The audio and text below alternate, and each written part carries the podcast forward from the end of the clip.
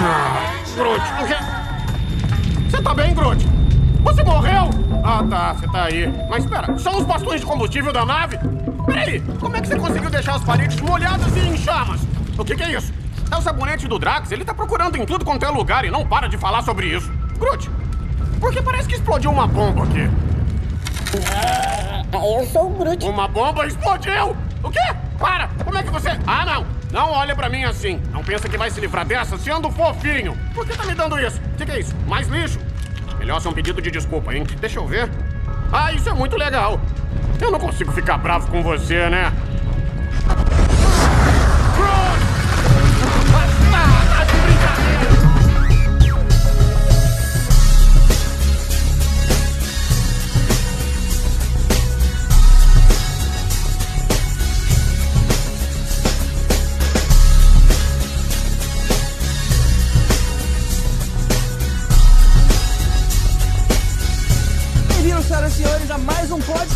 Podcastadores, o podcast filmes e séries TV.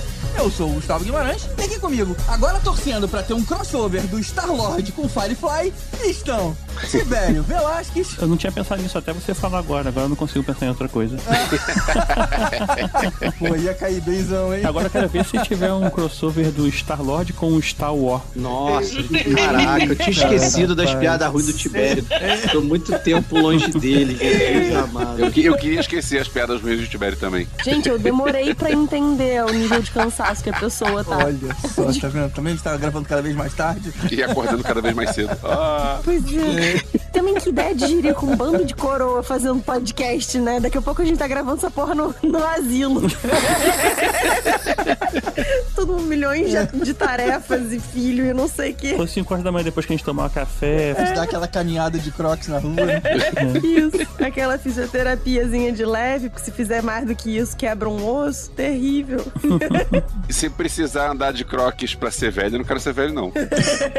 Tô fora. E agora a moda, esse tal de chinelo de nuvem. Vocês já viram isso? Tá anunciando tudo quanto é lugar. Chinelo nuvem. Ah, é um croque menos croque, né? Sei é um lá. croque negócio menos croque. Tô fora, É, tô Tá fora. virando, virando um É um cloth, porque ele, o croc é muito, né? Croc, croc, né? Agora ele faz cloth. Se você tem um chinelo de nuvem, comenta, deixa aqui no comentário qual é o rolê do chinelo de nuvem. Isso é apenas a introdução, né? Quando a gente começou mais tarde. A rainha da porra toda, Nádia Lírio. Ela não pensou muito bem, não. o pique esconde do Drax funciona muito melhor em áudio. Boa. Boa. Você tá paradinha também? Tava. Eu, Vécio, parente. You float like the feather in a beautiful world. I wish I was special. You're so very special. But I'm a creep. I'm a weirdo. What the hell am I doing here? Gravando I podcast. don't belong here. Chega, chega, pelo amor de Deus. Belong sim, você you belong sim. É, é porque aqui somos todos é, creeps e weirdos, então a gente. Não, creep é, fale por si próprio, eu sou só weirdo. creep eu não sou não, só às vezes. A gente é que nem o pessoal lá, a gente também tem dificuldade de se encaixar, então a gente, a gente se aceita porque a gente é, é esquisitão. Oh, That's what said. Eu, eu me identifiquei, eu me identifiquei e eu fiquei mais fã do Rocket. Eu sou, sou mais fã do Rocket hoje. Ninguém solta os três dedos de ninguém. Olha Ninguém Que solta os beleza, dedos de hein? ninguém. que beleza.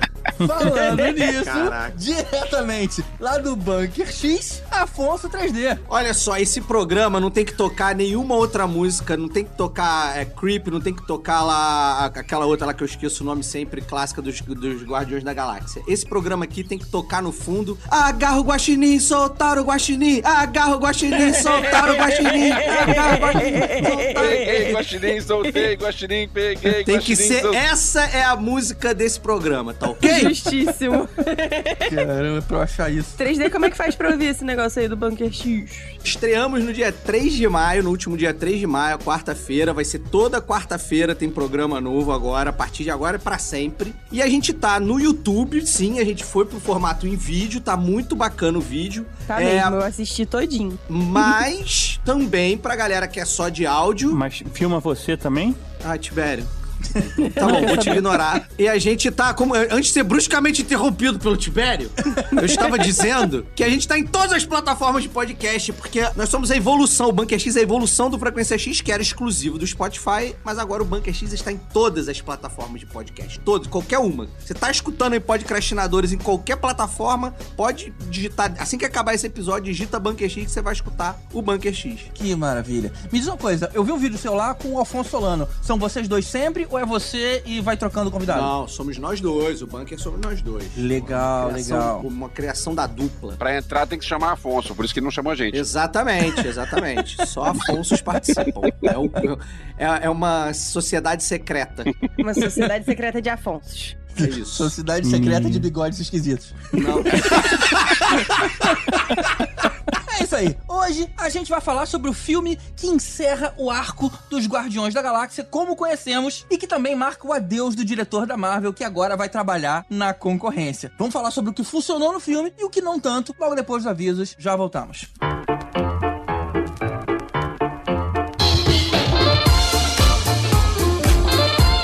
Opa, opa, temos uma boa notícia pra contar pra vocês, mas antes, um aviso rápido do Caruso. Ele vai fazer um solo de stand-up lá no Casa da Comédia Carioca, que fica no Teatro Cândido Mendes, em Ipanema, do lado do metrô, e é agora nesse domingo, dia 21, às 7 da noite. Os ingressos estão à venda no Simpla e o link tá aqui no post pra facilitar.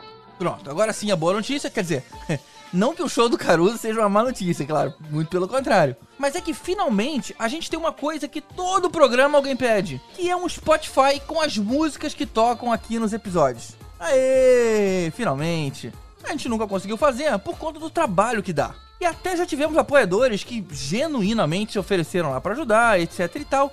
Mas o lance é que não é ajuda, né? A coisa precisa de um pai, precisa de um dono pra tomar conta, Pra garantir as postagens futuras. E agora tem. O nosso ouvinte, Piero Christopher, bateu no peito, abraçou o desafio e já tem lá as três últimas temporadas com todas as músicas que tem disponível no Spotify, claro. É bom lembrar que às vezes eu, eu desencavo alguma coisa doida por aí que acaba não tendo lá, mas são os casos mais raros. No geral, tá tudo lá. Agora você pode ver as músicas na íntegra, sem os chatos desses podcastinadores falando aí por cima das músicas. Então, mais uma vez aí, obrigado, Piero, por todo esse trabalho que você tá tendo e que ainda vai ter. E obrigado também aos nossos apoiadores. A todos aqueles que contribuem com qualquer valor para que esse projeto continue existindo. Lá no apoia.se barra você pode escolher qualquer valor. Para aqueles que contribuem com mais de 15 reais, ainda interagem com a gente lá no nosso grupo fechado do Telegram, onde a gente debate assuntos sobre o podcast mesmo, mas sobre filmes e séries em geral. Então, muito obrigado a todos eles, mas especialmente aos nossos iodas. Sérgio Salvador, Gilberto Queiroz, Ricardo Pires Ferreira, Eduardo Stalin, Rodrigo Aquino, Carlos Eduardo Valese, Pedro Neto, Ricardo Gomes, Samila Prates, Márcio Alves, Fábio Lúcio Matos, Carlos Cunha, Glaucia Beretta e Luiz Sérgio, aos Super Saiyajins Alexandre Bom, Sérgio Camacho, Pedro Ferrari, Diego Vale e Adeandros Esdras, aos Mestres dos Magos, Bruno Mancini, Marcos Especa, Marcelo Parreira, Mariana Herrera e José Ferreira Júnior, e finalmente aos nossos tanos, Hugo Fagundes e Ricardo Varoto. Mais uma vez, o link é apoia.se barra. Querendo opinar sobre o episódio, manda um comentário aqui no post, em podcastinadores.com.br ou lá nas nossas redes sociais, arroba. Então é isso, bora falar do último Guardiões da Galáxia. Até então.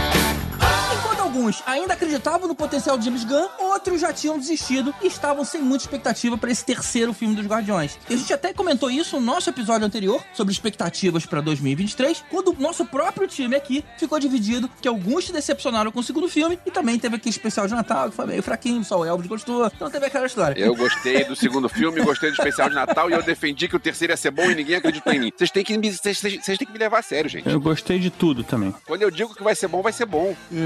Olha aí, o Nostradamus da, da- dos filmes. Quando é de terror, eu confio.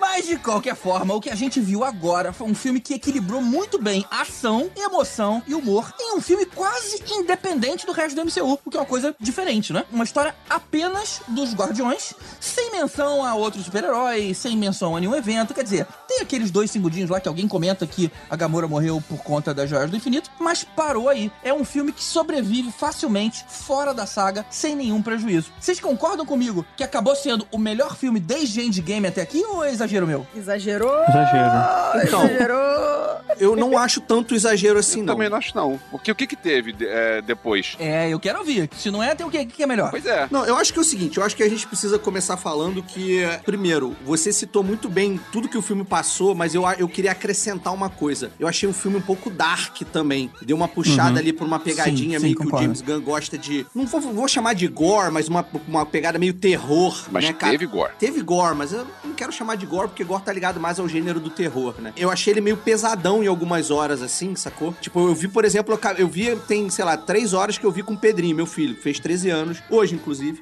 é, no dia da gravação. Parabéns, Olha só, parabéns pra ele. Na verdade, eu diria até, Afonso, que foi uma flertada com gore. Porque, É, por exemplo, tem a hora que o beleza. cara arranca a cabeça do Groot, aí nascem umas perninhas e ia sair andando. Tipo assim, você toma o susto e de repente o susto perde. É, mas não foi só isso, cara. Teve lá também a cabeça do porco debaixo do sovaco lá. Isso, e você arrancar a cara do maluco lá também, é um troço- É, arrancar a cara do maluco. é um pouco graficamente forte. É, teve umas paradas a mais. Acho que não é tanto gore, mas gráfico, como disse o, o É. Elvis, é mais a, a descrição, né? Tipo, é mais gráfico.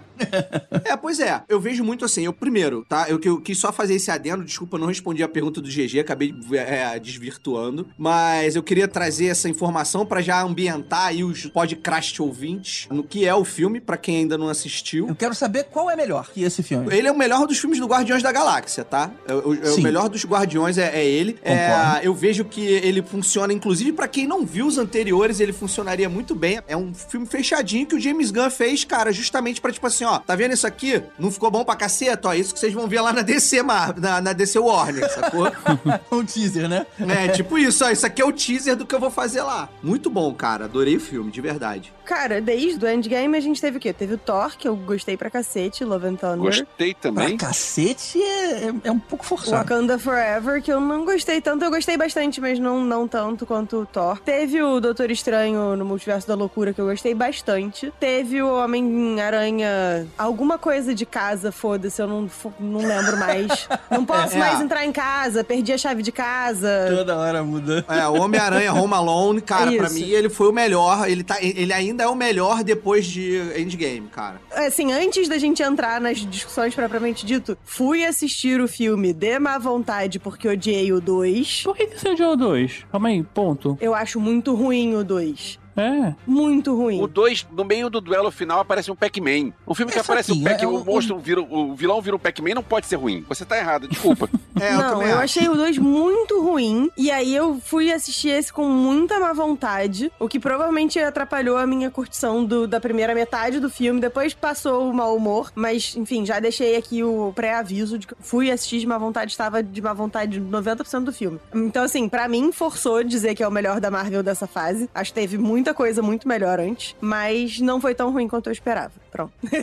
Olha só, tirando o Wakanda Forever que eu achei fraco, os outros eu também gostei. Eu Gostei do Thor, gostei do Doutor Estranho, gostei do Homem-Aranha. Mas eu concordo com o GG que esse é o melhor. Pra mim, esse é o melhor depois do Endgame. Pra mim. Eu gostei do filme também, mas assim, eu não acho que é o melhor, não. Eu gostei muito do, do Thor, achei. E esse filme, pra mim, o que você achou que é um equilíbrio bom entre comédia, terror e sei lá o quê, eu achei, sei lá, achei que isso perdeu algumas vezes, assim. Uma parada de comédia, daqui a pouco tinha uma parada super triste do Rocket lá, lá. Aí daqui a pouco tinha uma parada que ele tentava fazer um terror e às vezes nem funcionava. Tipo, tem uma hora que o pessoal ria no cinema, assim, uma hora que era uma parada mais séria. Então, não sei. Eu achava que tinha que ter uma linha, ou então é, menos variações bruscas de, de temáticas dentro do próprio filme. Chato! Oh, desculpa, tô, tô resfriado. Tô resfriado. Eu gostei das variações bruscas. Eu particularmente gostei do humor porque eu não achei ele bobo. E nos outros eu achei um pouco bobo. Esse eu contigo. achei que, cara, é, mantiveram aí uma linha bacana de descontração em meio à ação. Mas eu achei que, por exemplo, assim, o Drax teve cenas de que você poderia tirar completamente do filme e não ia fazer a menor diferença só pra poder tentar fazer uma piadinha ou mostrar alguma coisa do Drax. né? É, mas o personagem é assim, né? E O assim, porque as piadas do Drax são boas. Tibério, aprenda com o Drax. As piadas dele são boas. É verdade, é verdade. Fica aí, fica aí um hashtag fica a dica, né? então, pra resumir tudo aí, não, não foi o melhor filme depois de Endgame, de... de, de... Segundo alguns, segundo outros foi. É, É. é. Ah, não, não, foi. não. Vamos bater o martelo aqui então, coletivamente. Não é, melhor. Não, não foi. Não vai bater o martelo coletivamente, porque alguns concordam, outros não. Ué, faz parte. Mas aí a gente vê aí e faz um- uma votação democrática. Quem achou, levanta a mão. Ê, Eu gostei muito de Homem-Aranha, mas entre Homem-Aranha e Guardiões da Galáxia 3, eu prefiro Guardiões da Galáxia 3. Mas eu confesso que não tinha lembrado do filme do lado do Cumberbatch, Multiverso da Loucura. Teve uma pegada de terror ali que me surpreendeu. Embora eu não seja 100% fã do gênero, me surpreendeu positivamente. Então talvez eu tivesse que ver de novo pra saber qual eu gostei mais. Mas vou te falar que entre Homem-Aranha e Guardiões eu fico com Guardiões 3. Eu também. O Homem-Aranha foi legal pelo massaveísmo. Porque é legal a gente ver os três Homens-Aranhas e tal. E fi- além disso, o filme é bom. É, mas ele exato. ganha pontos por causa do massaveísmo. É, eu também acho. É, então, esse agora, o Guardiões, eu achei melhor. Se for comparar, eu gostei de todos eles, gostei, mas eu achei que esse é melhor, minha opinião. Ele subiu pro meu top 5 de melhores filmes da Marvel, tá? Tá no meu top 5 ali, Olha, preciso que beleza. reorganizar. Mas Que ele beleza. não tá no top 3. Uhum. Pra mim não tá no top 5 também não. Gosto muito do primeiro Guardiões, assim, inclusive. Ou seja, a gente não chegou a conclusão nenhuma.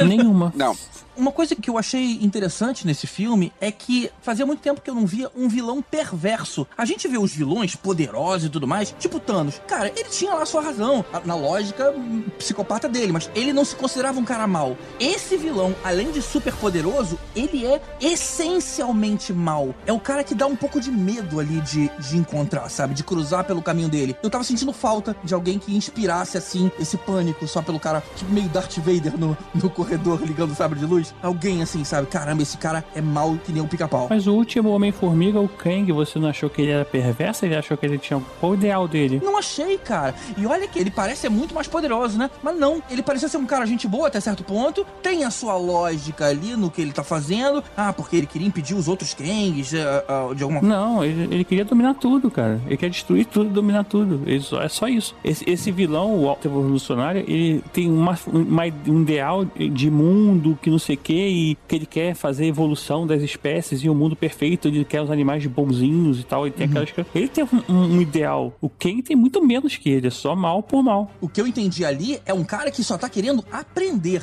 Aí ele gera uma raça toda, tecnicamente pacífica ali, né? A gente viu até algumas coisas meio, meio de desordem, mas é uma, uma raça pacífica. E uma hora ele fala: Ah, quer saber uma coisa? Eu vou derrubar tudo isso aqui e vou começar de novo. Ele não tem escrúpulos Não, não, ele fez ali. isso porque não foi pacífico, não deu certo. Quando o, o Peter Quill falou pra ele que, ó, você tem aí um povo vendendo metafetaminas pra coelhos, sei lá. Ele fala, é, por isso que eu vou destruir tudo. né? Porque, na verdade, ele não chegou no objetivo dele. Pô, mas a nossa sociedade é assim. Você destruiria ela pra começar de novo em algum outro lugar? Ué, eu também não daria estalar o dedo e destruiria, sumiria com metade das pessoas do mundo, do universo. Então, assim, É, a lógica da gente não funciona pra lógica de vilão. É a primeira É, aula das que minhas bom, né? aulas de, de escrever vilões, é, É, isso. exatamente. Ele, ele tem o ideal dele. O que, acho que o Kang, esse último que, do filme, ele é muito pior em termos de vilão. Assim como a gente até conversou sobre a questão da. No episódio de Caverna do Dragão, a- aquela mulher lá.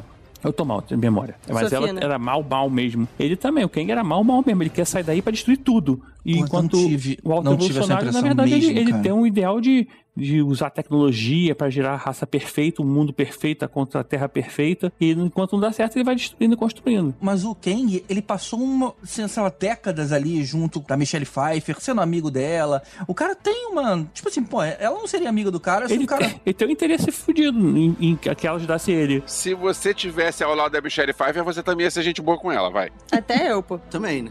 Também, enfim, mas enfim.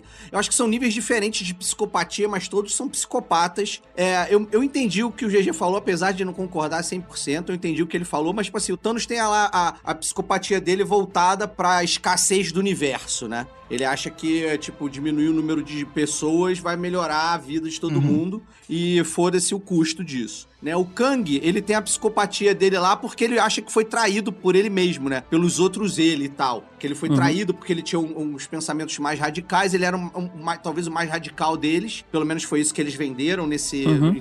tudo que ele foi apresentado, né? Não vou dar spoiler aqui, mas o que acontece com ele nesse ne- no, no filme do Homem-Formiga é, é- vai dar um caminho legal. Já o, o autoevolucionário, tipo, a psicopatia dele é quase que um perfeccionismo, né, cara? Ele quer, tipo, atingir a perfeição, porque ele mesmo fala, né, que ele é conhecido como um deus. Ah, eu sou conhecido em, algum- em algumas raças que eu criei como deus. E aí, cara, ele tá, pelo que ah, o filme passa, ele tá meio desgostoso com o que ele criou e tá acontecendo, então ele quer fazer na Contraterra, né, que é a imagem é a, é a imagem e semelhança da nossa Terra, da- né, da, da- Uhum. do planeta Terra. Ele quer fazer ali o, o lugar perfeito, tanto que ele chama de utopia, ele quer criar uma utopia. Então ele mira nessa utopia, então a psicopatia dele é por uma utopia, por um perfeccionismo. Acho que são níveis de psicopatia diferentes. Eu entendi o que você tá falando, mas em nenhum momento me passou ele fazer isso de bom coração, sabe? Ele tá querendo. Sabe o que, que ele parece? Lembra do Sid, é, o, o vizinho do Andy, no Toy Story? Parece que é ele. Sim. Parece que é ele, sabe? Ele, ele queria se divertir ali. Deixa eu juntar esse brinquedo com aquele ali. Deixa eu ver no que que dá. Deixa eu tocar fogo aqui pra ver se o, o berro desse bicho vai ser muito alto ou vai ser baixinho. Sei lá. É Entendi, o cara que fica, entendi. fica fazendo testinho, sabe? Então, ou seja, esse vilão me dá medo. O outro, o Kang, eu só sabia que, caramba, o cara é mega poderoso,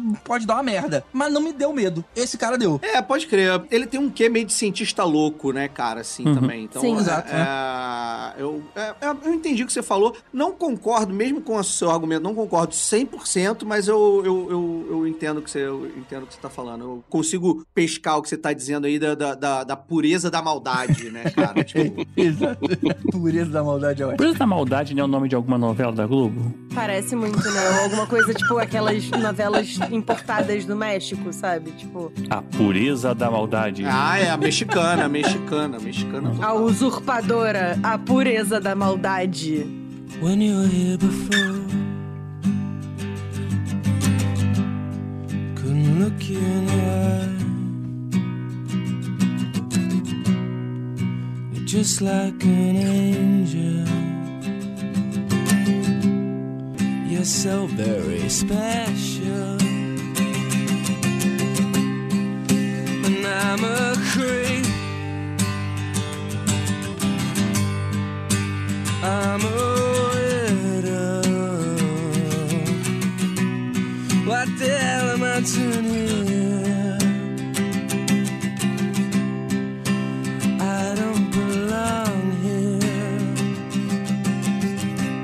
Abertura, a gente vê um monte de guaxinins filhotes e um deles sendo roubado. E aí, essa hora, a gente entende que vai ser contada a história do Rocket. O que é ótimo, né? Porque todo mundo sempre se perguntou por que, que ele era daquele jeito. Cara, eu só aceitei, na real.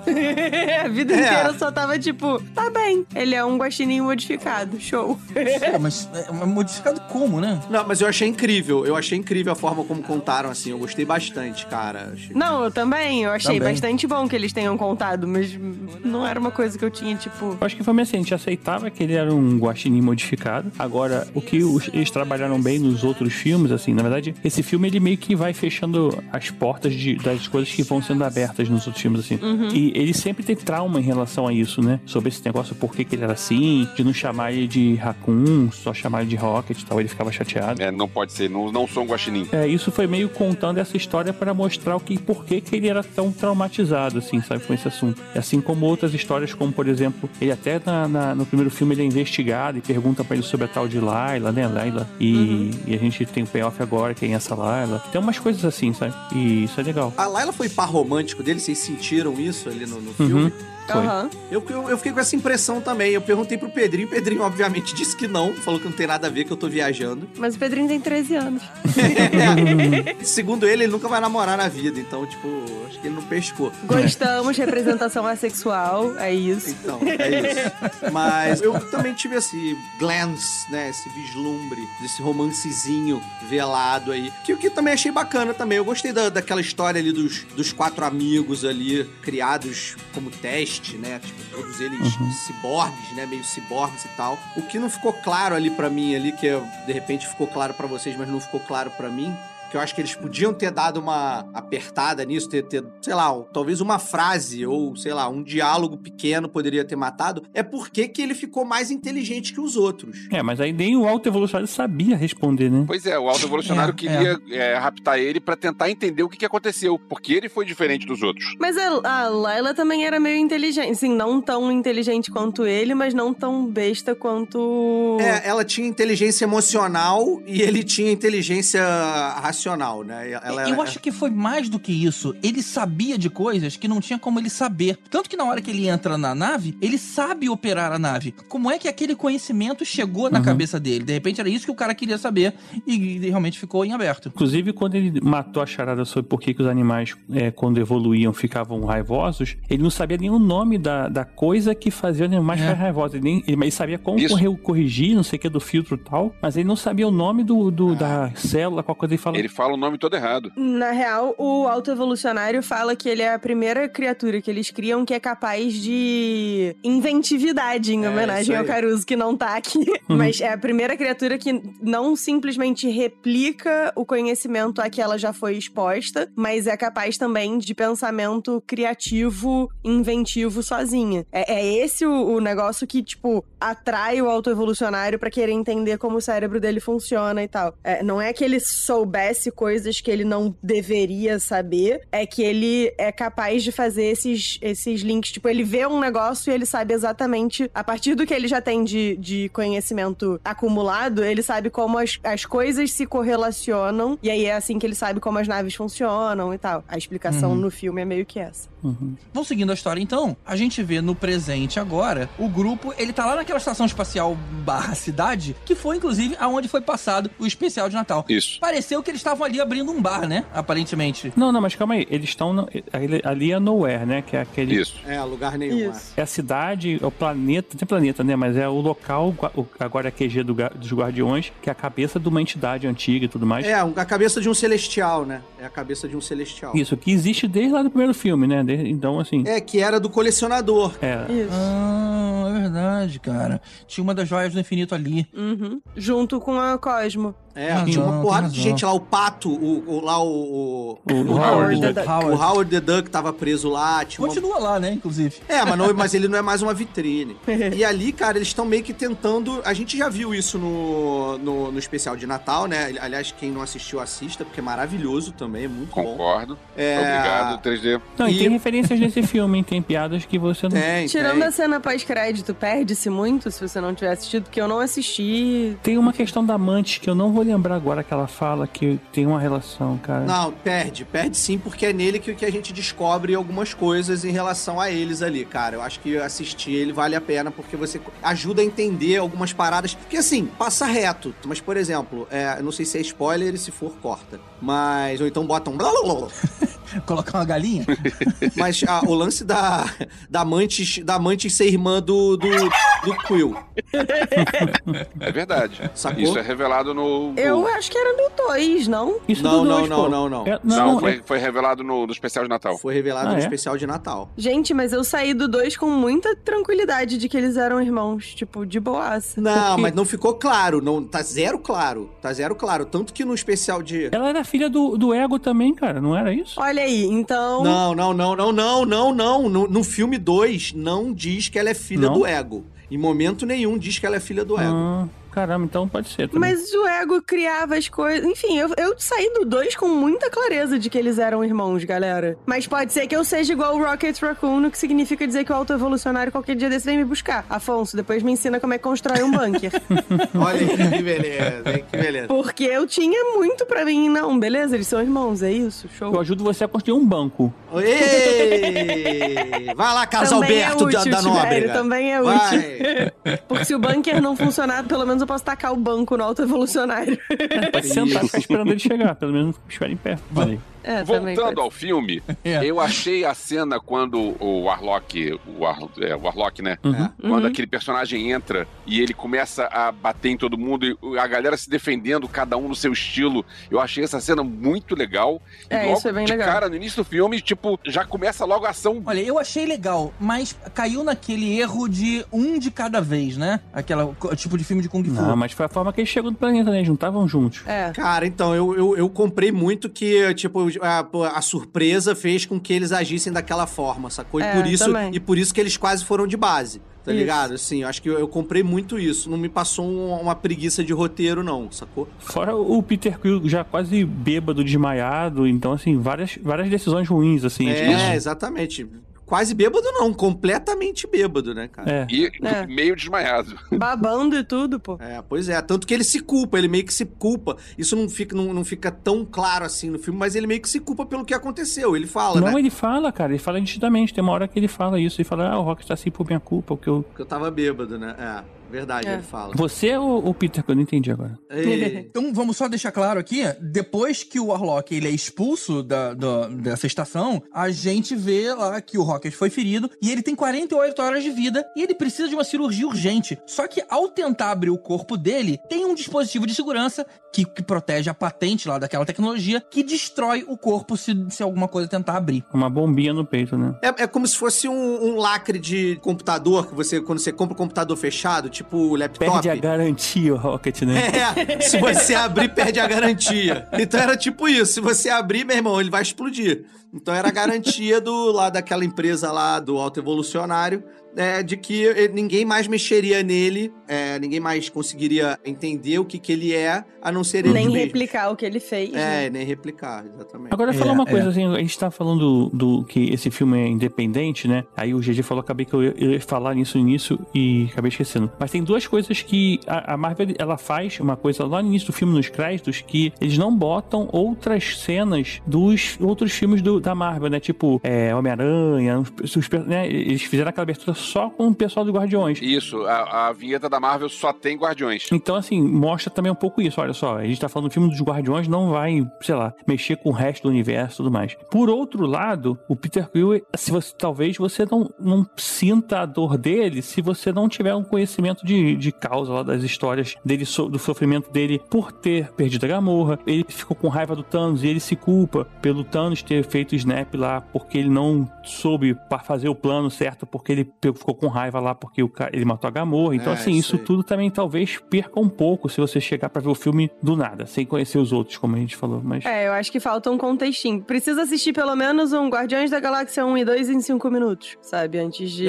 É, podia ter uns resumos assim, né? É, e, e entender essa questão, né? Que ele era apaixonado por ela e ele perdeu, e é, tudo que aconteceu no Snap e tal foi culpa, ele se sente culpado, de certa Mas forma. né? meio que dá pra entender, com a, com a- com a conversa deles ali, dá pra entender que isso aconteceu, né? Não, não sei se alguém precisa ver o filme. Dá pra você levar teus pais, né? Você que vai ao cinema com eles de Ah, frequência. meu pai. Não, de boa. Isso aí. Não, isso aí eles estão. E tem outra coisa importante que é a troca do Walkman, que agora ele tem um outro aparelhinho lá, o MP3 Player É, lá. ele tem tipo um podzinho, né? Tipo, Tá, ele tem o Zuni. Isso é. no especial de Natal. Não, não, acho que eles trocaram no 2, no, no dois, né? Acho que foi no segundo filme que quebraram o Walkman dele e aí ele trocou. Ele ganhou no fim. É que no final do 1 ele ganha um, um Discman, não é isso? Eu acho que no final do 1, ele descobre uma outra fita. Ah, é Aí isso, Oba é legal, isso, mais ele músicas. descobre uma outra No fita. final do 2, ele ganha um Zuni, ou seja, não é mais uma Isso. fita, é mais um HD inteiro É. de música. Mas eu acho que a, a, a amante de presente pra ele também não bota mais músicas novas lá, porque tem música até 2000 e não tinha isso antes. É, sei lá. É, aí acho que pode ser falha de roteiro, né? Porque ela não vai ter um, uma- só um PC ali pra Não, acho sincronizar que tem com o Zuni. uma coisa assim.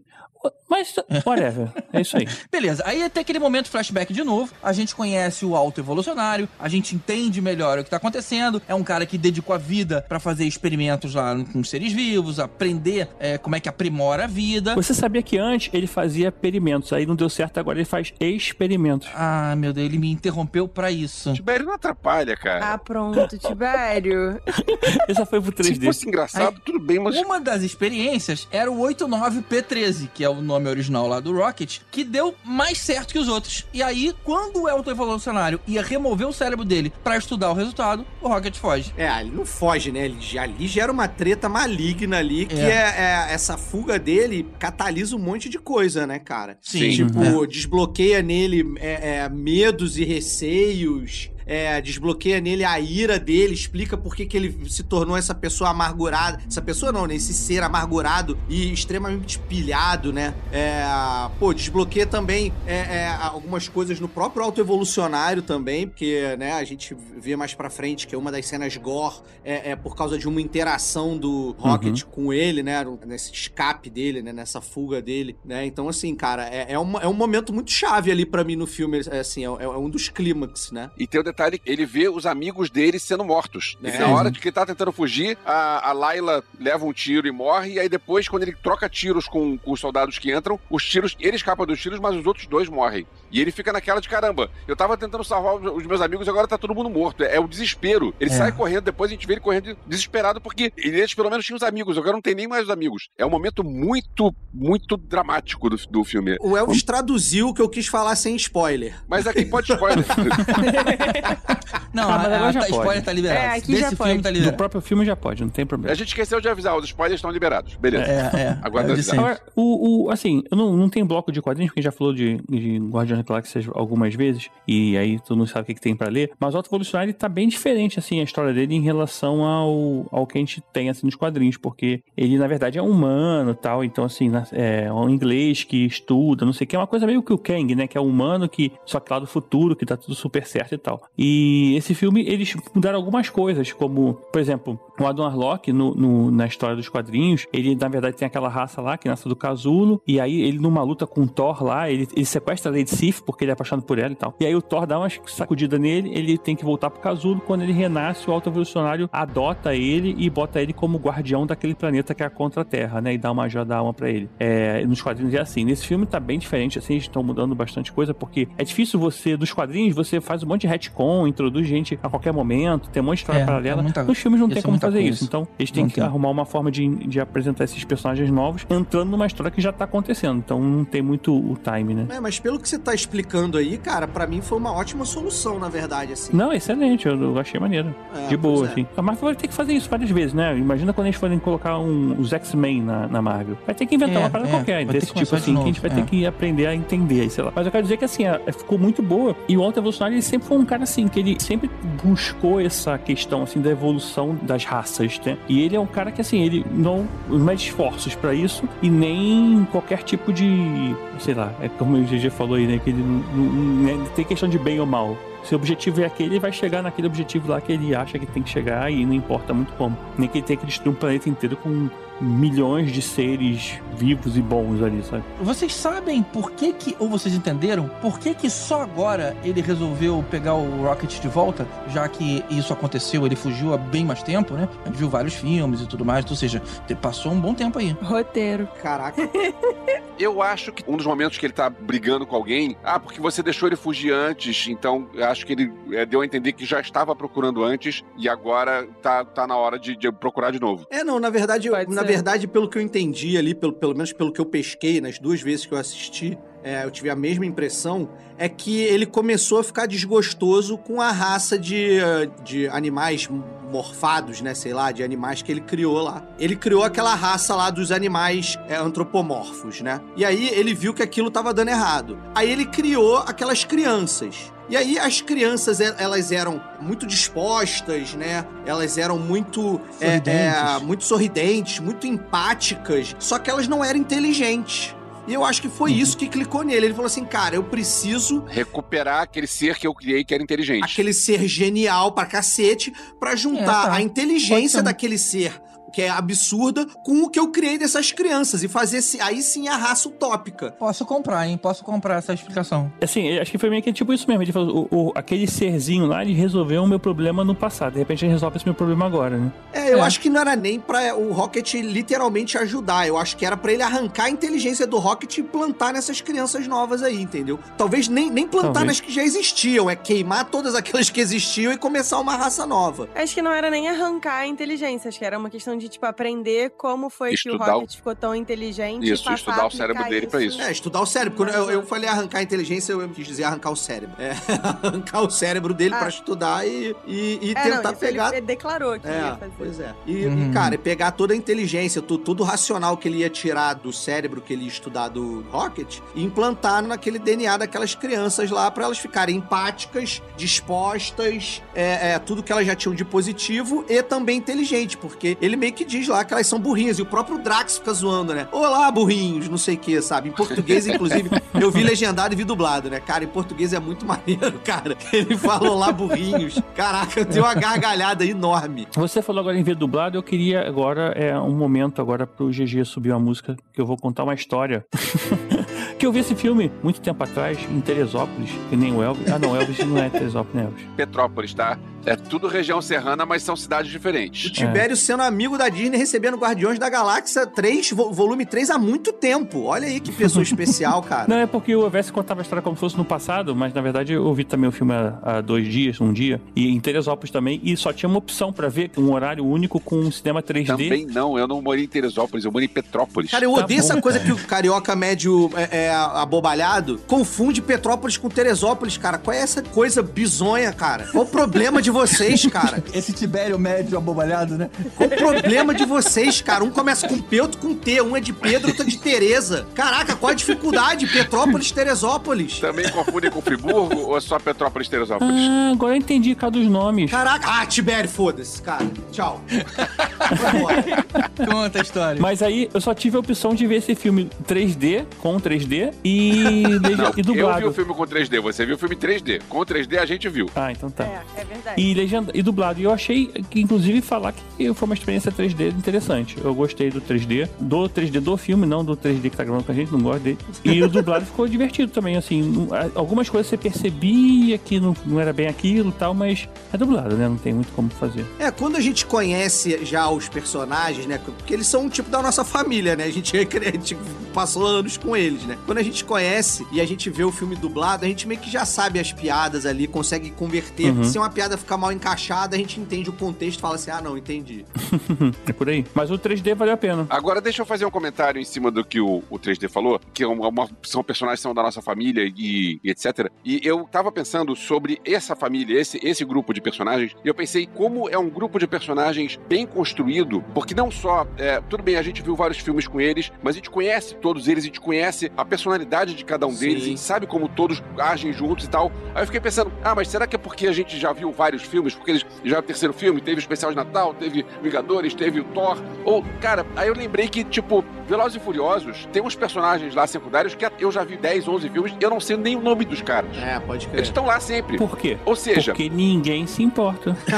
porque são- aqui a gente tá falando de personagens bem construídos. É, Cara, verdade. todos os personagens do Guardiões da Galáxia são bons personagens. A cachorra Cosmo é uma personagem legal. É você vê É. o filme e fica pensando, cara, ela fica, bolada com. Você, Cara. você falou bad dog pra mim. Ah, cara, mas é- essa piada do Bad Dog eu não gostei muito, não. É, foi, foi meio longa demais. É porque é uma piada boa, Tibério. Você tem que entender Ah, que é. tem piadas que são boas. Não, repetiu muito. Tem piadas que são boas e tem piadas que são do Tibério. Isso. Hã?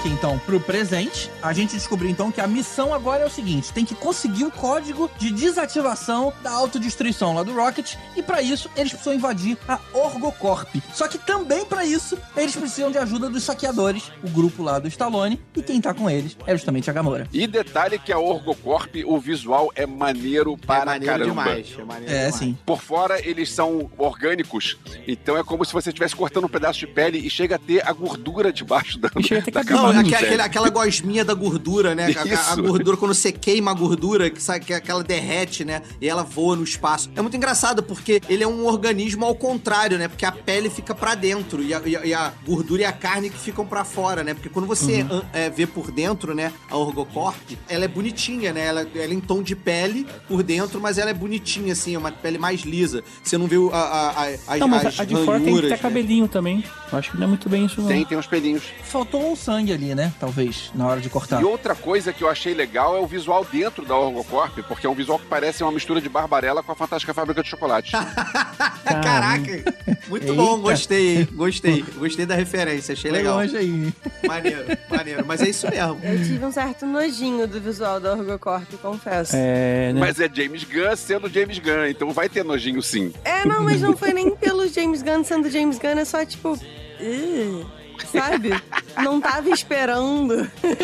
Falando de James Gunn, ficaram perturbando ele falando que ele usou aque- as roupas coloridinhas igual daquele joguinho Among Us, né? Do Among Us, não, mas Among foi Us. referência total, claro que foi referência, Então, mas ele cara. falou que não, que foi referência a 2001, que também tem a- Ah, as roupas. até aparece. não, não. Até aparece. Foi nítido, cara, a referência lá do Among Us. Porra, Sim, mas ele falou que não, que tem a- as roupinhas coloridas iguais de 2001 de Série no Espaço. É, Ah. e uma coisa que você não falou, que assim, quando eles encontram os saqueadores atuais, que na verdade é liderado aí pelo Starhawk, né, que é o, o Arnold Schwarzenegger. Não, o Sylvester Stallone, é Caraca, tudo igual. cara.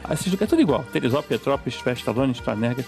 E Staneg. Stanley né? É uma bebida maravilhosa. um monte de pedra. Fala, o que que tem? Aí Eles encontram também a Gamora, né? Que aí realmente é ele dá, dá aquele eu não falei isso? O dia já falou disso. Tava na minha frase de abertura. Agora foi? Agora, como é que é o nome do Stallone mesmo? Starhawk. Estacar Ogord. Starneg. Starneg. Caraca. Bom, já que você já mencionou que fez o corte lá na Orgocorp, é um bom momento de mostrar quem eles encontram ali dentro, né? O chefe dos guardas. Quem é o chefe dos guardas? Cara, Nathan Fillion, cara, surreal, cara, muito bom Esse essa cara aparição não dele, envelhece, cara. não, cara? Que impressionante. Cara, ele não envelhece. Inclusive, acho que ele que poderia ter sido o, o Nathan Drake do, no, no filme do Uncharted. Cara, ele que deveria ter sido o Nathan Drake. Porque ele é o escórnio do Nathan Drake do videogame, cara. Poderia ter sido tranquilamente. É, sempre, é, isso sempre foi uma referência, né? Acho que demorou muito pra sair o filme. Se saísse o filme do, do jogo há muito tempo atrás, seria ele, com certeza. É, se saísse no início dos anos 2000, seria ele, com certeza, cara. E assim, ele tá muito bem sempre, né, cara? Ele é ele. Eu- a- a- Ele é assim, muito ele não é um bom. puta É. ator, porque ele é sempre ele mesmo. É, é isso mesmo. Seja em É, Firefly. Ele fez um cameo no primeiro filme, né? Do Guardiões, como voz lá de um, de um negócio lá. Ah, eu é? não lembrava. Eu É. lembrava do Stallone fazendo cameo no- na cena pós-crédito do, do segundo filme. É, cameo, mas é o mesmo personagem, né? Ele, na verdade, tá fazendo outro personagem agora. Trabalhar com James Gunn deve ser uma coisa maneira, porque ele deve ser um cara gente boa, deve ser um cara... Ele deve ter sempre chiclete. Ei. Ou, ou está armado.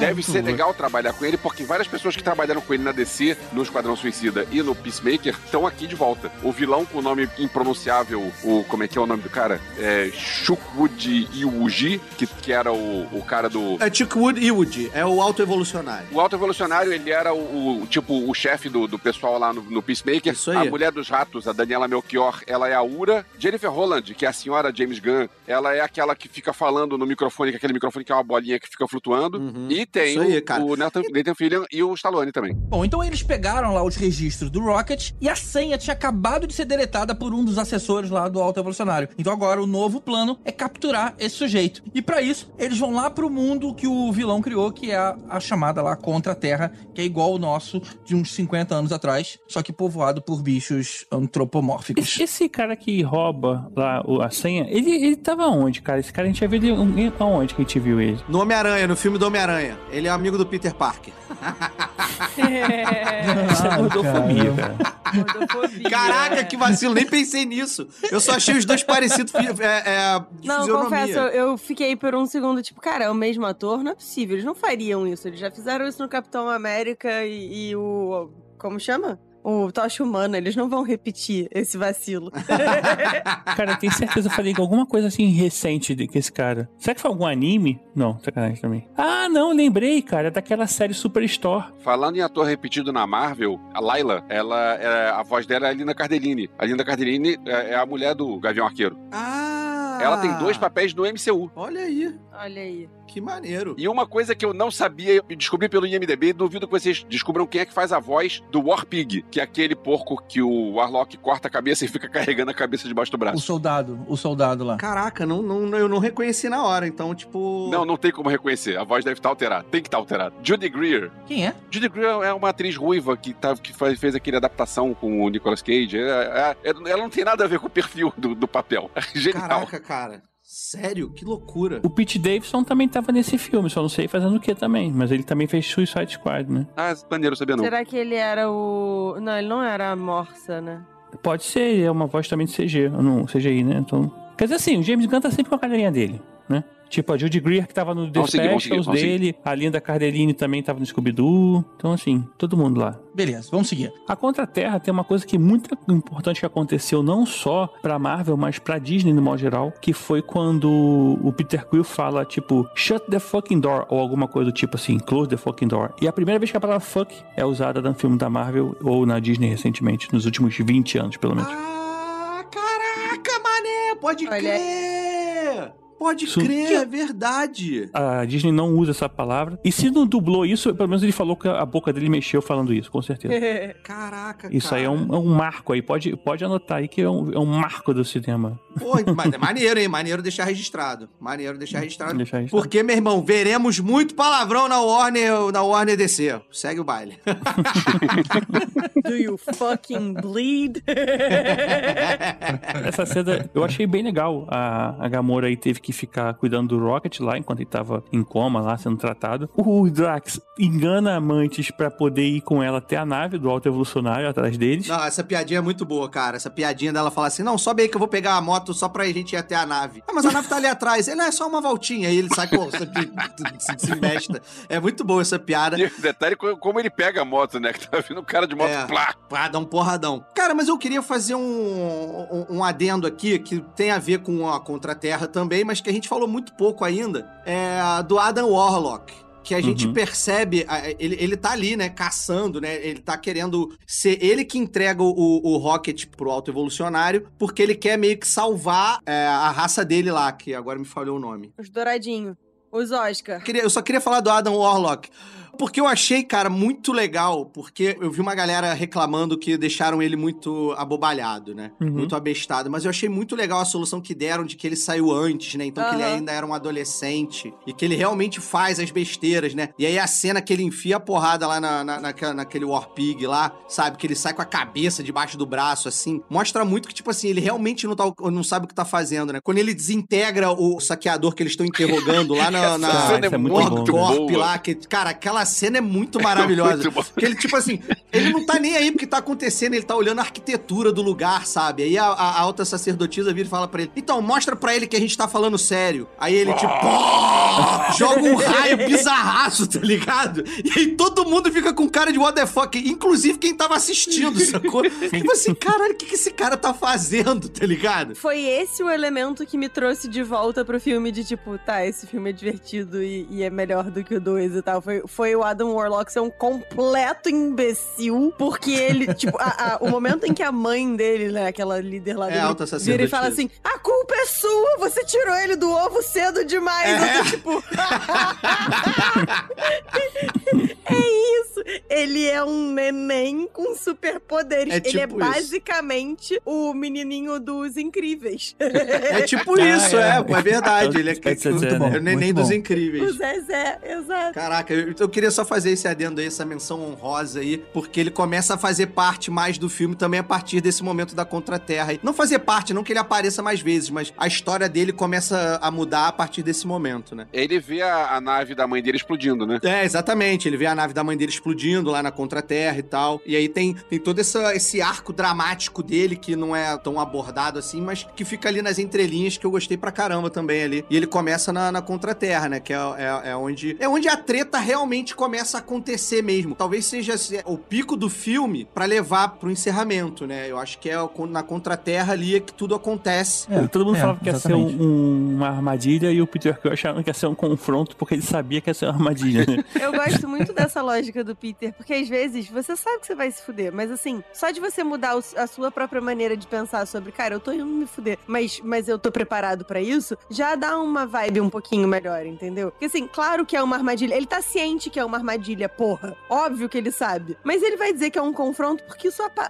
apazigua um pouco o coraçãozinho dele, entendeu? Não é que ele seja besta e não entenda que tá indo pra uma armadilha, ele sabe, Uhum. mas ele tá ali tipo, não, cara, é um confronto, eu tô ciente. Não, ele foi preparado, inclusive, né? É, pois é. E a fuga deles é legal, né? Ele foi com um Groot Venom. Isso, aquele Groot cheio de braços atirando pra todos os lados. E ele debaixo do Groot, ao lado do Groot, atrás do Groot ao mesmo tempo. Muito e bom, atirando né? em todo mundo. Essa também é uma cena do cacete, cara. Daí o que acaba acontecendo, até quando a, a nave lá da, da mãe do, do Warlock, né, explode, é porque o, planeta tá começando a explodir. A nave, que era o prédio lá do cara, né, começa, a, a- aquela nave gigante começa a sair, o planeta começa a explodir, e aí, e inclusive a gente até vê a senha funcionando lá com o Rocket, ou seja, é, ele começa a melhorar já, já no cantinho, mas aí a gente vê a estação espacial dos Guardiões encontrando a nave do Alto Evolucionário. E aí começa a porradaria. É, na verdade é um pouco antes, né? A porradaria mesmo, maneira, é nessa parte que você acabou de citar. Mas antes tem essa cena do, do Groot, né? Quando a nave ainda tá na atmosfera da Contra-Terra, né? Ah, sim, sim, ele e o Quill. Isso. É, ele e o Quill, cara. E é engraçado porque, assim, eu não percebi quando eu vi a primeira vez, só percebi na segunda. Mas o Quill, quando o, o Groot entra no carro pra eles irem, né? Aquela cena do carro que eles vão Ele de carro, as armas, né? né? Pra... Ele entrega as armas e fala assim, você sabe o que fazer com isso, sacou? Tipo, meio que ele já prevendo que, tipo, o que, que ia acontecer, que iam tirar a arma dele e tal. E, pô, Uhum. eu achei do caralho. E quando chega lá naquela hora da treta lá, que o Quill começa a confrontar o auto-evolucionário, né? E aí, enfim, estoura a merda lá. Caraca, o Groot, meu irmão, ele começa a tirar 14 armas de dentro dele, assim. Ele virou o General Grievous Sacou? ali, É, né? ele é o General Grievous, total, né? Virou o total, General o General Grievous ali. Então, a referência que eu peguei foi do Agente Venom, que na verdade ele usa assim um monte de arma, né? Porque ele tem é um Venom no corpo dele, então cada, cada tentáculo do Venom tá pegando uma arma. É uma coisa muito Eu doida. achei muito prático, inclusive, isso. Tipo, eu queria muito um Groot pra carregar as minhas coisas. Imagina o Groot na Disney. Dá pra comprar tudo e ninguém vai saber. Tibério, imagina o Groot na CCXP. Isso, é. A gente ia voltar com todos os bonequinhos e ninguém ia saber. É. Vocês precisam da bolsinha do gato Félix. É, tipo isso. É tipo isso. O, o Groot é uma Tardes, ele é muito maior por dentro. Uma coisa impressionante. Não, ele não é só uma tarde, ele é amanhã e uma noite também. Ei!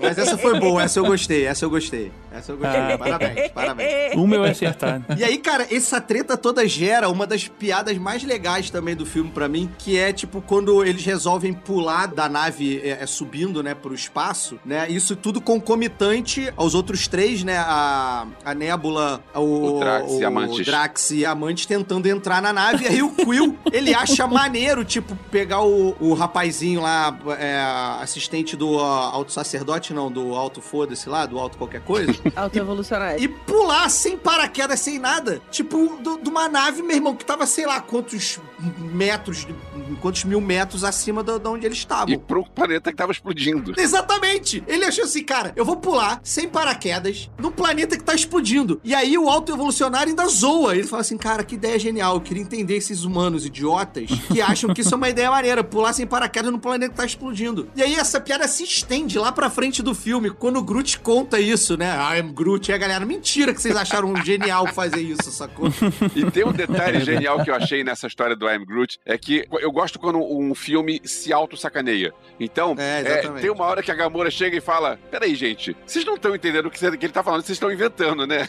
É, caraca, genial, genial. É que você tem que entender entonações, né? É que nem uma língua nova. Você não conhece a língua, então você não tá entendendo. Eu caí no buraco de coelho do, do K-pop e tô passando muito por isso. Porque cada ô, ô, é uma coisa diferente. Eu fico tipo, mas gente. Eu só lembro daquela piada do como é que o surfista manda as pessoas pararem de fazer bagunça sem usar nenhuma consoante. Ó, oi aí, Oh, ó. oh, oh, oi eu só lembro disso. Tipo, gente, eu não entendo metade do que tá sendo dito. Cara, tem uma- nessas línguas de origem é, da Ásia, né? Mas falando mais ali de China, Co- Coreia e Japão ali, tem umas declinações, né? Tem uns, uns entonações que você pode, sei lá, com a mesma frase você pode dizer Olá, tudo bem? e sua mãe é um cavalo, né, cara? É isso. Tipo, é, é uma parada. Eu no outro dia, inclusive, vi um TikTok de uma moça falando disso e ela explicando, tipo, que, assim, não tem problema se você não sabe falar direito, porque as pessoas que entendem a língua vão eventualmente entender pelo contexto. Aham. Tipo, você chegar na, na loja querendo comprar um morango e dizer, quero comer sua irmã, a pessoa vai, tipo, tá, não, ele não quis dizer isso, ele quis dizer, eu quero comprar um morango. Eu fiquei, moça, como é que você vai fazer essa, esse pulo, moça? é muito longe. Mas se ela disse que funciona, eu vou confiar, entendeu? Quando eu resolver estudar essas paradas, eu vou começar a falar as minhas abobrinhas por aí e confiar que eles vão entender, porque a moça disse que vão. Torcer, pelo menos, você. É, vai. o que, importa, o que importa é o que a gente acha, né, cara? Exatamente. Isso aí. Vamos passar então pra cena de ação em plano sequência, já que agora as duas naves já se encontraram, né? E eles vão cair dentro. Tá na hora de não só fugir, tá na hora de, de dar uma lição no alto evolucionário. Então os caras vão, todo mundo, todo o time, e aí inclusive a Gamora, que não queria ir, falou: tá bom, eu vou, eles vão, eu vou junto. E aí a gente tem aquela cena de plano sequência. Talvez uma das melhores do MCU até hoje. Cara, eu acho que é a melhor, tá? Eu É acho muito pra boa, mim é cara. a melhor cena de, de porrada de herói, assim, cara, é a melhor cena. Ela me lembrou muito aquela cena daquele filme de, de espião, cara. Como é que é? O Kingsman. me Isso, lembrou muito cara, aquela cena do Kingsman crer. na igreja, sabe? Pode crer. A cena do Kingsman ela é um pouco mais dinâmica, né? Ela, ela é mais agressiva, eu acho, mas é, é proposital. É, e no Kingsman é um cara só contra todo mundo. Aqui são vários. A câmera fica passeando entre os vários personagens. É, exatamente, é, diferente. exatamente. Várias pessoas fazendo coisas diferentes. E coisas complementares, né? Eu achei essa sequência sensacional. Eu concordo que ela estaria em qualquer é, antologia de melhores momentos do MCU. É, eu, o comentário que eu vou fazer aqui é o comentário que eu fiz quando a gente falou do, do Dungeons and Dragons, do plano sequências lá, que é um plano sequência meio maroto porque tem emenda, porque afinal tem um monte de coisa digital no meio. Mas eu sempre defendo a pessoa que consegue bolar, a pessoa que consegue conceber na cabeça de você vai passear com a câmera por aqui, isso vai acontecer desse jeito, e aqui vai ter o personagem digital que não tá, não tá aqui agora, e a câmera vai fazer isso e vai aparecer. Cara, eu achei essa cena muito legal, mesmo sabendo que tem um monte de CGI no meio. Mas essa história de plano sequência que tem CGI,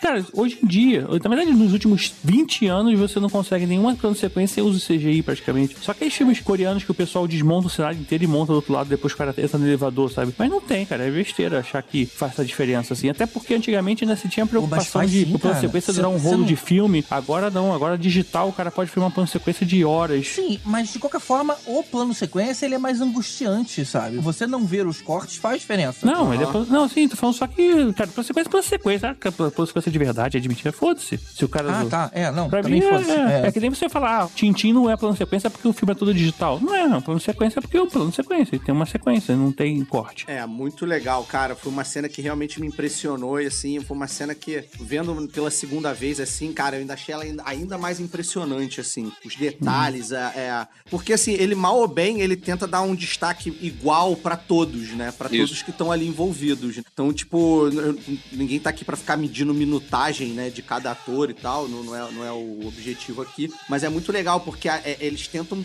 meio que, tipo... É muito legal porque o Peter Quill tem, na verdade, uma hora e três de tela, enquanto. A... Não, Caraca. Estragou o Estragou completamente, me perdi completamente do que eu ia falar. Mas tá bom, segue o baile. E tinha umas coisas interessantes ali no meio da luta, né? Tipo, o Quill tacando uns imãzinhos na costa dos outros e um- alguns segundos depois na ele ligava do o- cara. É, a sensacional. eletricidade, todo mundo. É, muito bacana, muito bacana. E eu acho que foi ali que a Gamora começou a dar valor àquele time, né? Tipo assim, cara, esses caras aqui, ok, eles não são tão losers. É, é, esse sentimento de família eu começo a entender. Uhum, na verdade. É. assim, tem que virar essa chave, né? Senão a gente vai ficar triste pelo Peter Quill aí nessa história.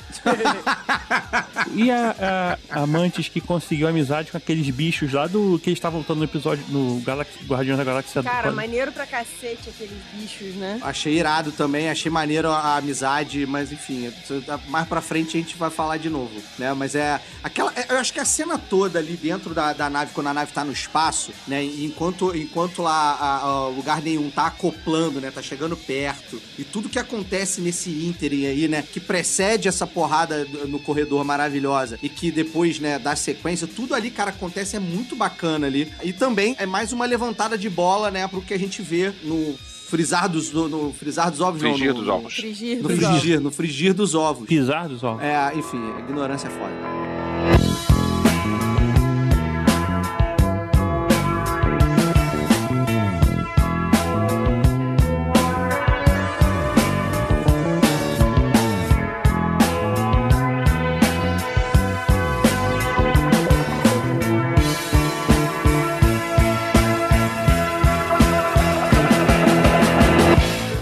Crianças crianças são resgatadas, mas o Rocket, ele quer salvar os animais também. E aí, é aquela história, a nave explodindo, os caras voltaram lá pra tirar os animais, só que na volta o Peter não consegue trocar de nave a tempo e decide arriscar ser exposto diretamente pro espaço. Tem um detalhe por que ele não consegue. Porque ele perde o aparelhinho lá, o MP3 player, e ele volta pra buscar. É, É, é, isso. verdade, ainda foi, você vê o quanto é importante. Mas, ô, ô GG, se- eu sei que você vai me matar, mas eu queria falar de uma cena que acontece antes, que é Oh, muito meu maneira Deus. Acabei também. de dar a emoção da história. Não, é sério, cara. Por quê? Porra, tem a parte do Drex e as pessoas descobriram que o Drex fala a língua das crianças. E ele dança, cara. Isso é maravilhoso. Isso tem que ser citado. Que ele começa a citar, porque foi ali que a Nebula descobre um lado novo do Drex, que ela não sabia. A galera, como um todo, descobre esse lado paternalista dele, né, cara? Tipo. Cara, mas assim, ele existe desde o começo também. Tipo, sei lá, eu. Enfim,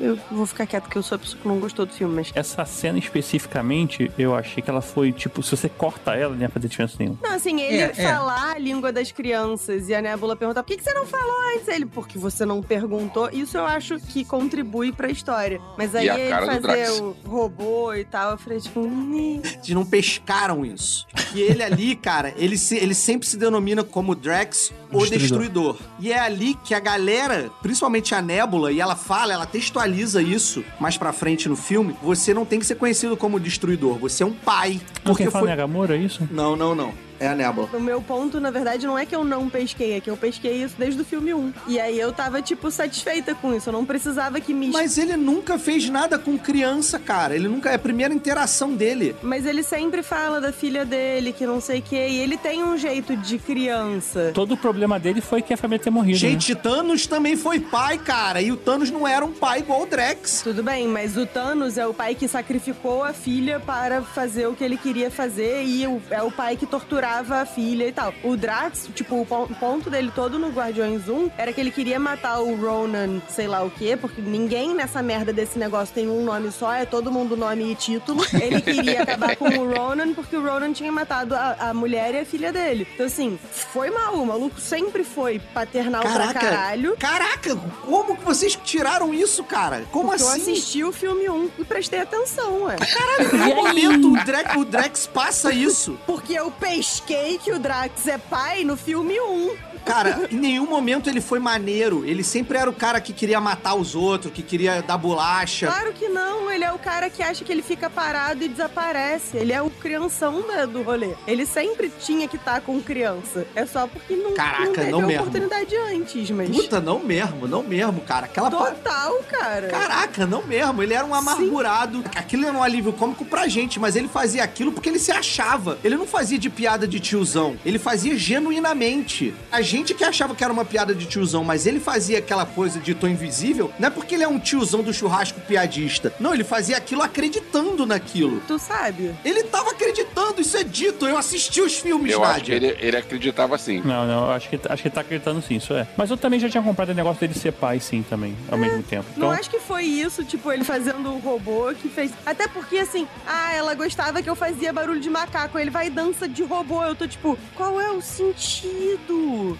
É Não pra ser uma piada, sentido. porque ele não sabe como é que é uma dança do macaco. Pois é, Pra mas ele, na cabeça dele, aquilo é o macaco dançando. Mas entende como pra mim o Drax sempre foi a pessoa, tipo, que tinha que estar com as crianças porque é um bocó? Mais uma vez, ele não é o tiozão que vai se vestir de palhaço no aniversário de 5 anos da criança, sacou? Pelo menos ele não era nos outros filmes. Ele é idiota. Tanto que nesse filme eles reforçam mais de uma vez que ele é abobalhado. Amantes acha ele um, um- um imbecil, sacou?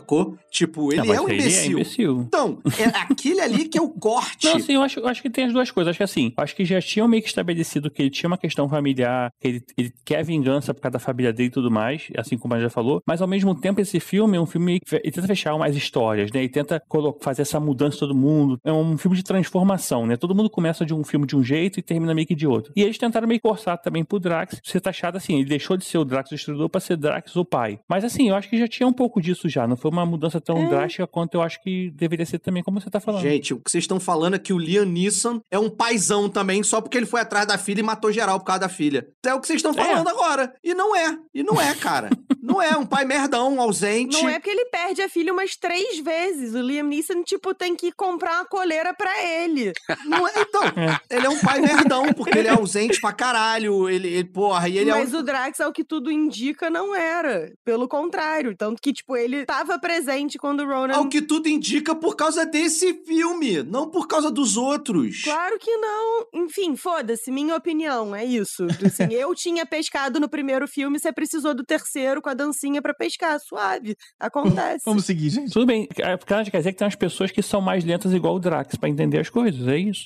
É isso. Entendi, entendi. tá bom. Acontece. Bom, e aí nessa hora, a Nebula assume os controles mecânicos lá da nave com o braço dela, emparelha porta com porta as naves, também achei muito maneiro. O Elvis não gostou, ele vai reclamar disso que eu tenho Daqui certeza. a pouco eu falo. Daqui a pouco eu falo. As crianças pulam de uma nave pra outra, mas o Rocket quer voltar, porque ele quer resgatar os animais também. E aí, eles encontram o alto evolucionário e aí tem a cena talvez mais gore que a Marvel já mostrou ao É lado do, do zumbi lá do, do, do, do Doutor Estranho. Zumbi. Não, acho que esse é pior do que o Doutor Estranho Zumbi, que é quando arrancam a cara Não é do. pior, porque esse, é- esse tem carne vermelha, né? Parece a, a pele, assim, a- Pois é, arrancam a É, cara. o que, que acontece, né, cara? O, o cara vai para dar porrada no Rocket, começa a enfiar a porrada nele. Na hora que o Rocket tá lá, se descobre Raccoon, né? Porque é onde, inclusive, essa parte é importante, porque ele abre a, a cela, né? Onde estão lá os, os vários guaxinins lá, né?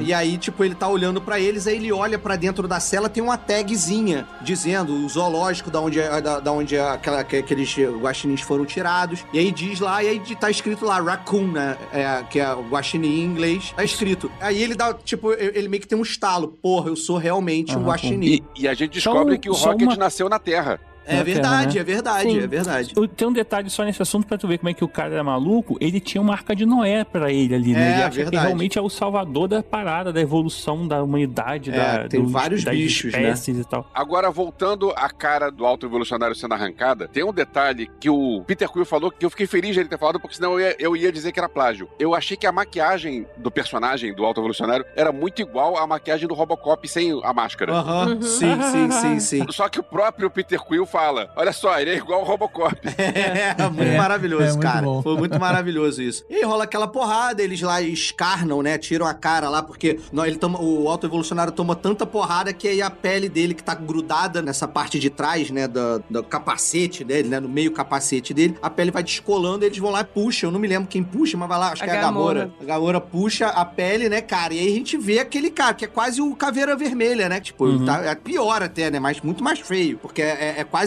do thriller do Michael Jackson, né? Aquela parada, aquela maquiagem bizarra e tal. Achei maneiro aquilo. Que foi o Rocket que fez, né? Que foi o Rocket que arranhou lá na primeira porrada que eles tiveram quando o Rocket fugiu. Aí quando eu falei que tinha umas cenas que eu acho que corta, por exemplo, essa cena, teve na sala que eu tava, tinha uma galera que riu da cara dele. Caraca, sério? É, porque, sei lá, o pessoal acha. Eu tô falando, tem, tem uns cortes meio assim que eu, eu falei, caraca, cara. Não sei se é o timing, alguma parada assim que, que assim, tinha uns cortes de uma parada muito dramática que ele. O Rocket, assim, não falou, mas o filme todo ele tava lá em coma, né? E ele voltava no tempo pra poder fazer um flashback do que aconteceu na vida dele, a gente ia descobrindo isso, e depois voltava pra situação presente. Ia pro flashback e voltava. Então a gente, na verdade, ficava revivendo a memória do Rocket o tempo todo, e em algum momento ele meio que ia, foi lá pro, como se fosse pro céu, aí a lá ela fala pra ele, ah, é, no céu tem pão. Não, é. Cara, essa cena que ele encontra a Layla no céu, eu fiquei tenso porque eu pensei, cara, o Rocket vai morrer. É. Porque ele chega, encontra ela, ela fala: aqui a gente tá no céu, aqui a gente é livre, aqui tem os seus amigos. Aí Uhum. eu pensei, cara, o Rocket vai É, morrer. ele É, pergunta fiquei se pode bolado. ir junto, Pois né? é, cara, é é uma cena que. Ah, não, o Rocket vai morrer. Fiquei tenso. Hoje não, Faro. Rolou um hoje não, Faro ali legal, hein, cara? Uhum. Sim. E aí a galera vibrou, cara, no cinema. Tipo, ah, quando ela falou, não, mas não agora, né? A galera, é, tal. Tem uns clichêzinhos tipo isso, assim, todo mundo, tipo, sei lá, pelo menos eu esperava que isso acontecesse, mas foi bem legal. Mas assim, eu acho que esse negócio de ir e voltar, toda vez que ia, a- a- as cenas do, do passado rock são bem pesadas, assim, do modo É. geral, né? Não, tanto que a, é, a Nebula fala isso, né? Quando eles assistem, quando eles conseguem resgatar aquele device, né, que tem a, que tem a senha, eles começam a assistir, né, as cenas de como o Rocket foi construído, né, cara? E aí a Uhum. própria Nebula fala, cara, que foi muito pior que fizeram com o Rocket do que o Thanos fez com ela, assim. Ela fala, é, é uma parada bem, bem bizarra, assim. Yeah. Não mostra a cena, né? Fica naquele holograminha lá que não dá zoom nem nada, a gente fica só vendo um holograma meio distante, assim, no- na- nessa hora da A cena. gente imagina que eles estejam vendo a mesma coisa que a gente viu também, né? Talvez. né? Uhum. É, não, na Mas- verdade eu acho que pior, porque a gente viu também, a gente teve só, tipo, cortes, né, assim, né? Acho que Uhum. ali eles viram a parada sendo filmada mesmo, É. assim. Mas a Nebula também sofreu muito, cara, porque tu imagina ter peças do corpo substituídas uma a uma pelo pai, assim, cara. Até ser É. uma pessoa totalmente é, É, não humana, praticamente. Ela não tem mais praticamente nada. É triste essa cena. Então, assim, e aí voltava, de repente, pra um Drax fazendo piada com as crianças, sei lá, não sei. Esse filme, apesar de ter equilíbrio em tempo de piada, de comédia, né, e, e de terror e tal, mas não sei se a passagem de um lado pra outro, né, quando ia comédia, não sei o que, foi um, sei lá, não achei muito bom isso, não. Eu achei Mas, que ficou sim. meio tipo o Thor, só que acho que no Thor funcionou melhor. É, no Thor, mas então é meio que só comédia, talvez, né? Assim, não sei. É, mas tinha umas coisas meio pesadas também. Enfim. Teve quando era a hora do Christian Bale, né? Toda É. a parte dele era, mudava completamente o, o ritmo, assim. Do... O tom do bagulho. É, exatamente. É, isso não me pegou não, cara. Mas assim, aí o cara morreu, aí a galera tava salvando, aí rolou o lance lá da- do Rocket falar, ficar com peso na consciência e falar assim, é, precisamos salvar o resto. Aí o Quill fala, ah, mas já salvamos todo mundo. É, já salvamos todos os as vidas é, é, superiores, né? Sei lá, as vidas ele é, superiores. Aí o, aí o Rocket, não, todo mundo. Né, tipo, e aí eles voltam lá pra pegar os bichos. E essa cena também eu achei muito maneira, cara, dos bichos entrando assim, tipo, a invasão dos bichos. E vem até as lombrigonas, né? Aqui, pois é, aqu- aqueles monstrões. Que os monstrões também, tipo, estão ali, né? A, a Mantis foi lá buscar os monstrões também pra jogar ele. Cara, aquela cabeçada toda, aquele bando de crianças, aquelas 200 crianças, mas aqueles 300 bichos dentro de ah, lugar Não é, nenhum, né? cara. É. Caraca, aquilo virou, meu irmão. É, É, é, aniversário Guanabara, né? é, Tipo, caraca. Caraca. Agora, o, o Rocket lavou minha alma, cara, porque tem uma parada que tem me incomodado muito do Mandaloriano, que é da Disney também, mas não é do mesmo universo da Marvel, por enquanto, é que, cara, eles, eles matam o bicho como se fosse qualquer coisa, né, cara? Assim, tipo assim, ai, os Jawas gostam de comer o ovo do bicho tal. Ah, beleza, sente de, de disseminar toda uma espécie em extinção pra poder eles comerem o ovinho, sabe? Mas, pra assim, isso me dá agonia, assim, por mais que sejam monstros, ou Kate Dragon lá, eles são seres que vivem naquele planeta, os humanos que, porra, mata, os caras matam os monstros lá, os, os animais, porque querem tomar aquele lugar e tal. Isso dá uma agonia na série e. Rocket, pelo menos assim, eu falei, ah, cara, então a Disney não é toda má. Caraca, que, sério que você foi pra esse lugar todo? Tipo. Fui, fui porque me, Caraca, me incomoda. aí Cara, eu falei, valeu aí, Luiz Amel. É. Porra. Caraca. Cara, um bagulho que me incomodou um pouco nessa coisa toda do Rocket, tipo, ah não, todo mundo. Por que que não foi salvar todo mundo desde o começo? Tipo, o lore dele todo era do quão escroto o auto-evolucionário era e do quão escroto era o que ele tava fazendo com os bichos e tal, não sei o quê. Por que quando foi soltar as crianças, ele não foi logo soltar os bichos também? Esperou Mas ele- soltar é que ele tinha todas visto, as né? crianças? Tinha. A impressão que eu tive foi que, tipo assim, isso é textualizado, tá? Salvem todas as vidas é, é- é superiores. Eles usaram, não é superior o nome, né? Mas ele é usou. sim, é Superior, superior. Life Forms. É, ah, é, mas em português ficou outra coisa. Formas de é, vida superiores que eu, que eu vi na legenda, pelo menos. É? Ah, Não, em Não, não, mas ficou a- outra na- no dublado ficou outra coisa. No dublado ficou outra coisa. Ah, bom, aí eu não sei. É.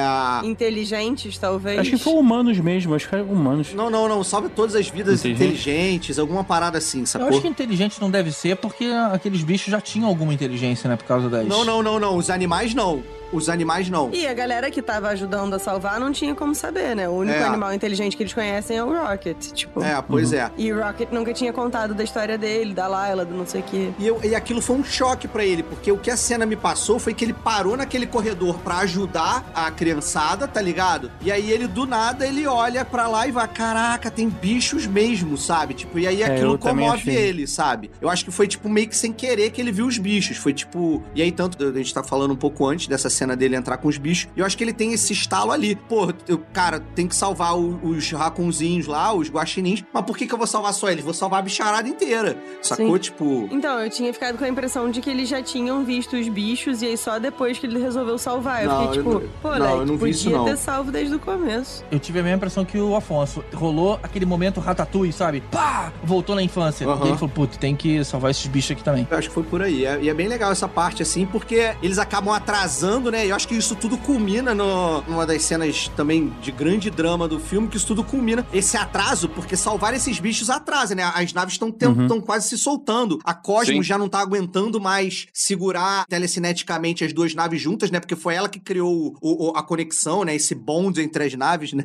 Foi ela que criou o, o cachorrinho lá, Cosmos. Ele- ela não tá mais aguentando. A mãe te chega e fala assim: você é forte, né? Com aquele Uhum. poder dela lá, né? Isso. Você é forte pra ela aguentar mais um pouco. E aí, cara, esse salvamento dos bichos atrasa todo o rolê, né? Que chega aí sim no arco dramático que a gente já cortou milhões de vezes o GG, coitado aqui, e que ele tá querendo trazer. E agora nem foi ele que introduziu, porque a gente existe pra torturar o GG, entendeu? É, tadinho E dele. pra não falar do Peter Quill ainda, a Mantis, ela usa o poder dela pra falar que ela tá apaixonada pelo Drax, também é maneiro. É, de novo esse negócio. Essa cena é muito boa. Mas aí, voltando, o Peter Quill resolve leiar no- nesse filme, O que, que é isso? assim como a Princesa Leia no filme dela. Ah, tá- nossa. horrível, Nossa, Leia. cara. GG, GG, você é melhor do que isso, cara. Faz você, puxa você essa parte, cara. Você é melhor do que ele. Tô há meia hora tentando falar desse momento, que foi o momento mais impactante pra mim do filme. Porque eu realmente acreditei que o Peter ia morrer ali. O que acontece? A nave tava quase explodindo, o Peter volta ainda pra pegar o Zune dele e aí não consegue trocar de nave a tempo, né? Elas já estavam se separando. E aí ele decide pular direto no espaço, cara. E aí nessa hora ele começa a morrer e começa a inchar. Mais algum de vocês achou que a cabeça dele fosse explodir? Eu achei, Eu achei. eu achei. Cara, eu falei, caramba, o James Gunn vai meter o pé mesmo na porta nessa história toda. É, eu achei que eles iam matar o cara, brother. Eu achei Sim, que eles iam é o matar, final, porque assim, né? é, tava todo mundo esperando, como era um filme de fechamento de equipe, Exato, né? exato. Tava todo mundo esperando tal qual, pô, Tony Stark morreu, é, é, porra, a galera lá toda morreu lá, a Viúva Negra, não sei o que, a gente tava esperando realmente uma morte nesse filme. Mas morrer assim, deformado, explodido. É, é, foi meio- É, é, eu não foi tava bizarro. esperando isso, cara. Eu fiquei muito angustiado. Não, quando a cena começou a cortar pro braço dele, eu achei que eles iam explodir a cabeça fora de quadro, sacou? É? É, pode crer, eu tive essa mesma impressão. Eu falei, não é possível que eles vão fazer isso, cara. Eu tive essa mesma impressão, que ia rolar um sanguinho só, tipo, no, no espaço, assim. Não foi meio assim, uma forçação de meio de roteiro, ele não ter mais o capacete dele que ele tem em todos os filmes? Sim, total, roteirinho. É verdade, brabo. cara. Concordo. é verdade, Eu- isso foi a única coisa que me incomodou no filme inteiro, sabia? De verdade. Não tinha pensado nisso, não. Não podia ter uma explicação, né? Podia ter quebrado na luta, alguma coisa assim. É verdade. Ah, não, o capacete dele quebrou. Quando? Com Thanos? Ah, não, não, eu tô confundindo, desculpa. É porque eu vi anteontem, eu vi o, o Homem-Formiga e aí o Kang pisa na cara do Homem-Formiga e que- quebra. Desculpa, caralho, confundi. Desculpa pra Confundiu caralho. Tá vendo como a Marvel tinha a solução pro capacete? Eles só, tipo, meh, foda-se. Fizeram no filme errado. Não, então, a parada é, eu, eu não vi em nenhum momento nenhum o capacete dele quebrando e o capacete dele, ele só aperta um botão no ouvido e ele, né, e, tipo, e exato. ele surge. Eu ele, achei... não, ele não tem em nenhum momento desse filme o capacete. Então, assim, meio como se ele não existisse mais. Então, ele não. E não sei. só o capacete, mas também tem aquele jetpack que aparece do nada ali também, né? É, É, por algum motivo ele não, é, ele não tava ali com, a- com o equipamento dele. Ele foi pra porrada É, e não tinha é, ele não tava com o equipamento dele ali. É, e no momento que os Guardiões têm um QG inteiro, que é um, um QG do, que era do colecionador e tal, é a questão mais pobre em equipamento, né? É. Whatever. É, bom, é, enfim, eu não, eu não me lembro das circunstâncias exatamente como eles sa- saíram das coisas, mas, tipo, quando eles saem, pega a nave, e o Peter lá no início do filme fala: Vamos salvar nosso amigo, sabe? Aquelas frases de efeito Uhum. pra corte de, de, de cena, sabe? Vamos salvar nossos amigos. Porra, ali eu imaginei que eles tivessem, cara, é, Vamos- é full plate, armar, né? sabe? De, de equipamento completo. Uhum. Suit up. Não me incomodou na hora que eu assisti, mas parando pra pensar depois, aí eu achei um furinho, assim. Achei realmente um furinho de, de roteiro. E o, Ar, o Arlok fazendo a cena do, do Michelangelo lá. É. Muito bobo, né? Aquele momento dedinho, né? É do Leonardo da Vinci, né? É, aquela, é, aquela cena. É da É da 20? 20. É, é 20. E é a criação de Adão, né? Tipo, Ah, Adão, Adão. Bem, bem, bem colocado, Nádia. É verdade. Olha aí, vocês muito- verem que a pessoa é a rainha da porra toda, inclusive de arte. Olha ela! uh.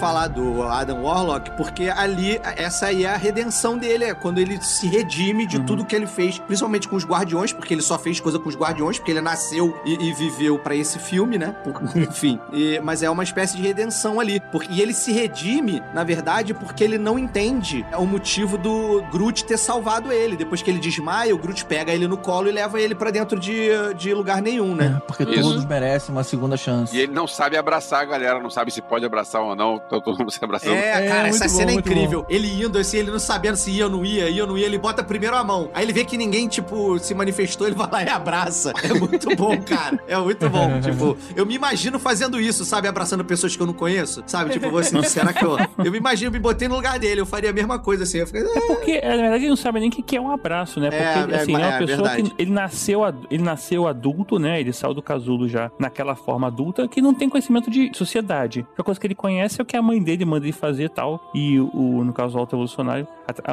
a- a mãe através dele. E diferente do Drax, ela é uma mãe ruim. Exato.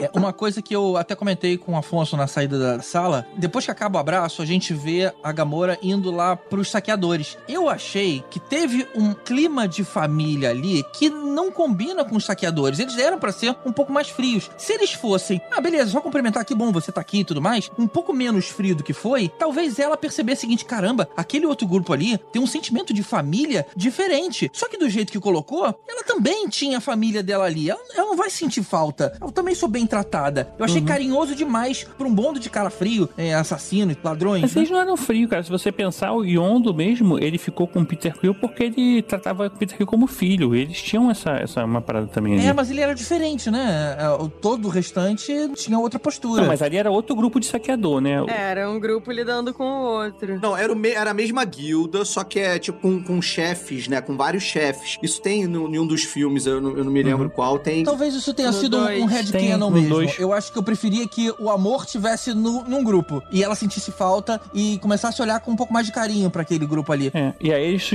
dividiam em dois grupos, lutavam até a morte, o que sobrevivesse, né? A gente conhece essa história. É, tá aí, resolve. Já que o GG tá com um mimimi sem sentido, deixa eu fazer o meu mimimi sem sentido também. Porque aquela da, da cena lá que a Nebula, ela usa o braço dela pra, pra mover a nave. Porque não tinha mais Uhum. os controles. Porque eu, eu gostei pra caramba do filme, achei o filme muito legal. Só que tem algumas coisas do filme que são roteirices. Que é tipo, a Nebula tem um braço que vira arma. Aí, peraí, agora o roteiro precisa que o braço dela vire controle da, do- da nave. Então, o braço dela vai virar o controle da nave. Não, E- vira qualquer coisa. É, você, é Não, isso o mesmo. braço dela vira qualquer coisa, virou lanterna, cara. Pois vira qualquer coisa que o roteiro peça, exatamente. Sim. Eu sei que isso é um mimimi, porque reclamar disso é a mesma coisa que reclamar que o filme é falado em inglês, porque não devia ser falado em inglês. Devia ser falado de uma língua alienígena, tipo jup jup. Mas, por outro lado, é, se é pra fazer um mimimi, esse mimimi do GG não tem graça, não. Eu prefiro o meu mimimi. Não, então, mas depois que o GG falou isso lá no fim, do- quando eu saí da, da sessão, eu fiquei pensando, cara, eu tenho a impressão, eu posso estar falando uma grande besteira aqui, porque pode ser uma coisa da minha cabeça só que eu criei. Mas eu tenho a impressão que eh, quando a guilda dos saqueadores é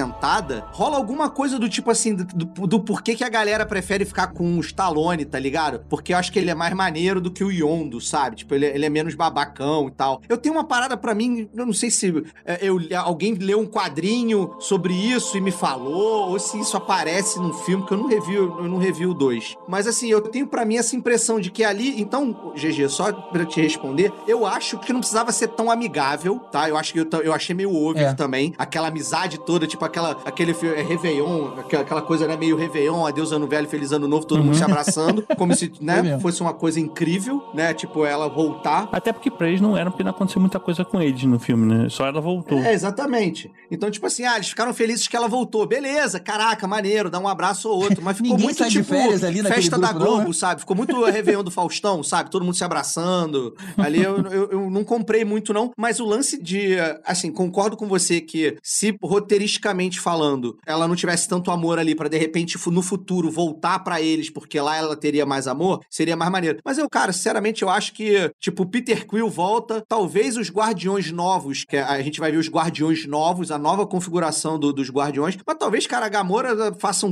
um cameo só, sabe? Tipo, alguma outra parada assim. Eu acho que ali meio que fechou o arco ali pra dizer, ó, foda-se, ela tá feliz lá e ela nunca vai voltar pro Peter, entendeu? Tipo, é isso. E aí, o grupo, como era, acaba, né? O Peter decide voltar pra Terra e reencontrar o avô. Amantes também quer redescobrir o seu próprio caminho. Amantes. Amante não é muito legal, né? Se você tiver a esposas, aí a amante, ela. Tá falando isso desde o início, só agora que você, pegou, você tá devagar, hein? Não, porque se eu repetir toda a minha a piada, o 3D reclama, eu tô tentando espalhar pelo episódio. o Rocket é o novo líder dos Guardiões, que agora, inclusive, tem lá o, o Shangan e o Orlok de membros. Não, e tem a Filavel, na verdade. É uma, mais importante de todos, você não tá falando que é ela, que é o grande é, é burburinho aí do universo do pessoal que curte quadrinhos. Ah, a Que- menininha, É né? a menininha, porque ela, na verdade, nos quadrinhos, no, lógico, eles têm que adaptar, mas no quadrinhos ela, ela é filha do Marvel, né? Que é, que é o cara lá que dá o poder pra Capitã Marvel, né? E tal. Ué, mas como filha? Ela não foi criada lá pelo Alto Evolucionário junto com todas as crianças? Sim, eu tô falando, teve que ter uma adaptação pros filmes. Nesse caso, ela veio de lá, mas ela tem poder e ela é muito poderosa também, cara. Tipo, pra ela aparecer num filme da Capitã Marvel não custa nada, porque é o mesmo universo, né? Nos quadrinhos. Cair um poder ali do nada vai ser meio forçação, hein? Porque foi o cara que criou todo mundo da mesma força. né? Não, tu não viu o filme? Então tu não viu a cena pós-crédito, porque a mão dela brilha. Ah, é? Não vi, não reparei. É, não, o olho dela direito brilha e a mão dela brilha. Eita, olha só. Bom, forçação, né? É. Então, mas ela é aquela que fica correndo na- no, no ratinho Isso, é. lá, na, na roda de rato lá. Ela é aquela que fica correndo. Que come com 30 calorias, corre durante dois dias inteiros e não cansa. É, exato. É, dois dias não, uma semana, né? Sei lá. É, ele falou, é. É, ele fala uma semana. Então, assim, ali já meio que demonstra que ela tem algum poderzinho, sacou? Agora, o GG acha que o poderzinho da mão é a forçação de barra. Agora, todo o resto desse filme não é. Não, eu acho que ter poder ali, porque todas elas vieram, sei lá, da mesma fornada. Ele tava fazendo ali experiências com todos eles, meio que, sei lá, limitantes. De repente alguém sai super poderoso. No quadrinho, você ser filho de alguém, ok, tem a hereditariedade. Mas É ali, porque ela queria, e querer é poder. É isso. Opa, que beleza. É. antes da gente falar do futuro, eu só quero comentar um momento bonitinho do Groot dizendo: Eu amo vocês, pessoal. Ah, é, ele falou. Ele, foi a primeira vez que ele não fala I'm Groot, né, cara? Eu sou o Groot. É, muito legal. Na verdade, ele falou We are Groot, que era a única coisa diferente que ele tinha falado, mas é a primeira vez que ele falou alguma coisa diferente re- de verdade. Cara, sabe um negócio do Groot que tava me perturbando o filme inteiro? Porque cada filme do Guardiões ele tem meio que uma conformação diferente, né? E nesse filme eu achei ele a cara do menino que era lobisomem do Crepúsculo. Eita, Taylor Lautner? E aí tava me incomodando, eu tava tipo Caraca, esperando nossa. ele chegar. Hey Bella, you louca! Eu tava tipo, cara, o que tá acontecendo com. Por que, que o Groot, que sempre teve a cara comprida, agora tá com a cara achatada, tipo, quadrada? Só uma pausa. É verdade. Só uma pausa. Você sabe uma fala de Crepúsculo. É porque essa é uma das falas mais mean de todas. É essa, qualquer coisa do Spider Monkey Caraca. e This is the skin of a killer, Bella. Que é tipo quando ele mostra que ele tem glitter, tá ligado? Ela sabe realmente várias falas do filme. Sei, porra, eu era adolescente quando essa merda saiu, Afonso. Eu li os livros, eu fui ver o filme, ué. Caraca, cara. Pornô chanchada vampiresca, cara. Achava uma bosta, mas assistia tudo. Caraca. É isso. Cara, eu não assisti 30 segundos desses filmes. Dá mole. É muito ruim, vale super a pena ver pra rir. Não, não. Eu prefiro ver o filme do Pelé. Enfim, tava me dando perturbação o Groot com a cabeça quadrada. Tipo, qual foi o, sei lá, a bomba que ele tomou que ficou, sabe, com o maxilar quadradão ao invés de comprido? Muito louco. Não, sabe por que, que ele vai mudando assim de corpo nos filmes? Porque ele tá crescendo. Porque eles precisam vender mais bonequinhos. Né? Ah, É também. verdade. Mas me- eu estranhei mudar o formato do rosto. E aí, encerrando o filme, a gente vê nos créditos as fotos dos Guardiões em todos os outros filmes do MCU. E ali passa a mensagem, tipo assim, gente, acabou. Isso aqui que vocês viram, É o acabou. álbum de fotos no velório. Mas antes de chegar no fim, eu queria lembrar uma coisa que a gente não falou ainda até agora, que é a escolha das músicas. Isso já acontecia nos outros filmes também. De você ter uma música que a letra da música conversa com o roteiro e o que tá acontecendo na letra da música tá acontecendo também na tela. Uhum. Isso é um negócio que, infelizmente, quase toda a população brasileira que vai ver não vai se tocar, porque. é, Não a fala gente inglês. pois é, e não só, tipo, eu falo inglês, eu entendo inglês, mas eu não consigo ficar prestando atenção na letra da música enquanto a música tá tocando e eu tô vendo o filme. Tipo, a Nádia deve conseguir isso, que a Nádia morou fora do país, então a Nádia tem um inglês melhor do que a média. Se bobear, a gente tem um inglês melhor do que a média. Mesmo assim, eu me perco em algumas músicas. Mas foram vários momentos nesse filme que a gente vê, tipo, no início, quando tá falando do Rocket, que é um excluído, e tá cantando a, Uhum. a McCreep, tem um momento que eles resolvem partir pra tentar salvar o Rocket, e aí eles ficam, to eh, ficam tocando We Care a Lot. Dum, dum, dum.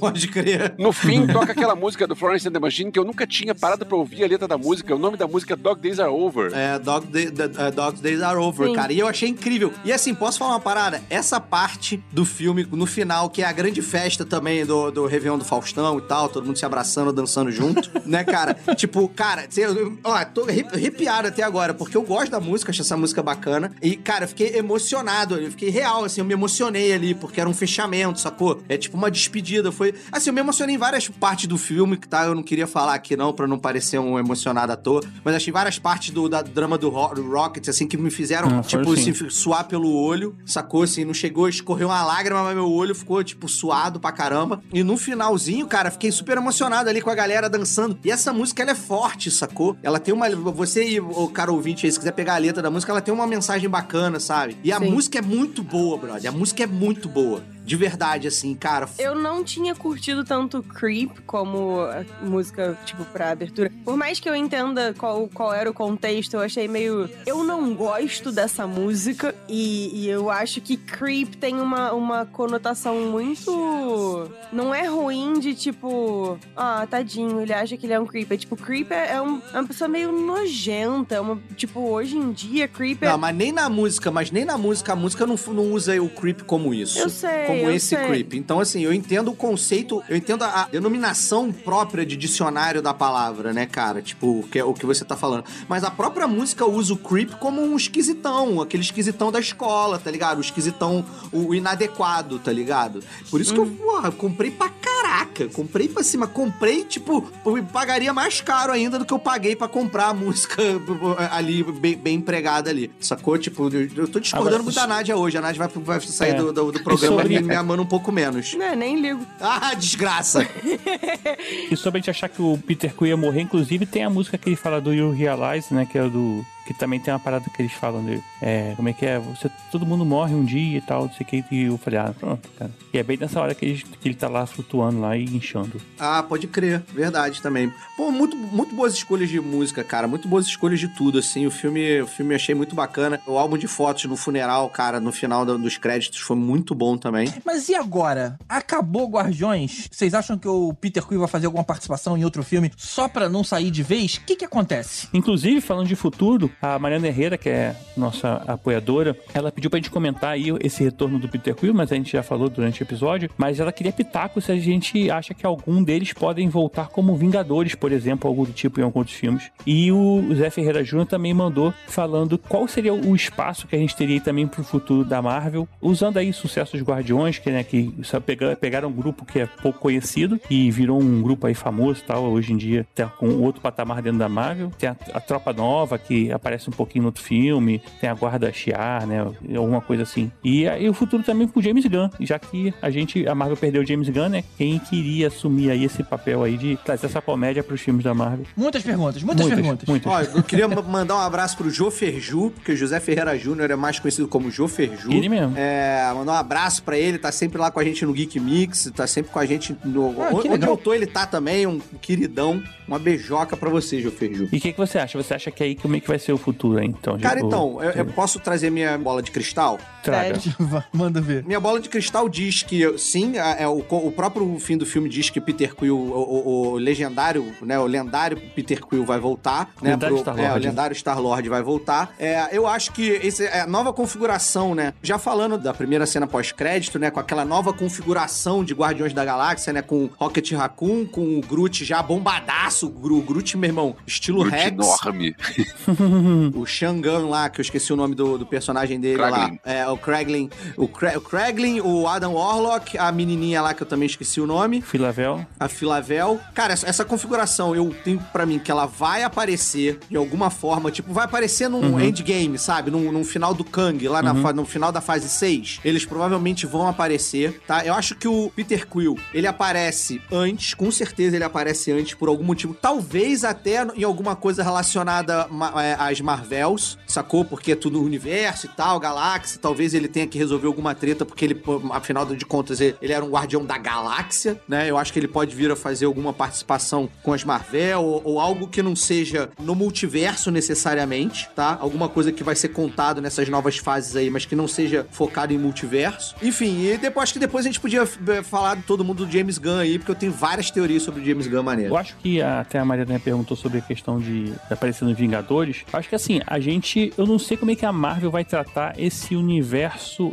espacial, né? Porque a gente tinha os Guardiões, aí o Thor fez, começou a fazer parte desse universo, é um universo mais piadista e tudo mais. O Thor, ele também tem lá aquela nova filha que ele adotou, né? A singularidade lá, que é a, garotinha, ela também que é poderosa. Eu, ach, eu achava que nesse filme, acho que ia acontecer isso, né? Mas acho que não sei o que, que rolou, que meio que ia juntar todo mundo. O Thor ia fazer parte do grupo do Guardiões, mas acaba que ele aparece só um pedacinho no início do filme do Thor. Mas é, eu não sei, assim, se, se pros Vingadores especificamente, né, de voltar pra Terra, acho que só quando tiver um super mega evento. Porque eu tô achando que essa galera toda, os Guardiões, vai aparecer no próximo filme, que é o A Guerra Skullcree, né? Eu acho que eles vão acabar se, se metendo aí no meio do Ah, é caminho. verdade, é verdade. Tem isso, eu tinha esquecido disso. A Filavel faz parte desse negócio aí, como Aham. Kree também. então. É, eu acho que tudo que for no. Tudo que for gala. Porque a gente vai ter dois momentos agora na Marvel, né? A gente vai ter multiverso e coisas acontecendo no espaço. Eu não sei se eles vão é, é, é, é, congruir em algum momento, né?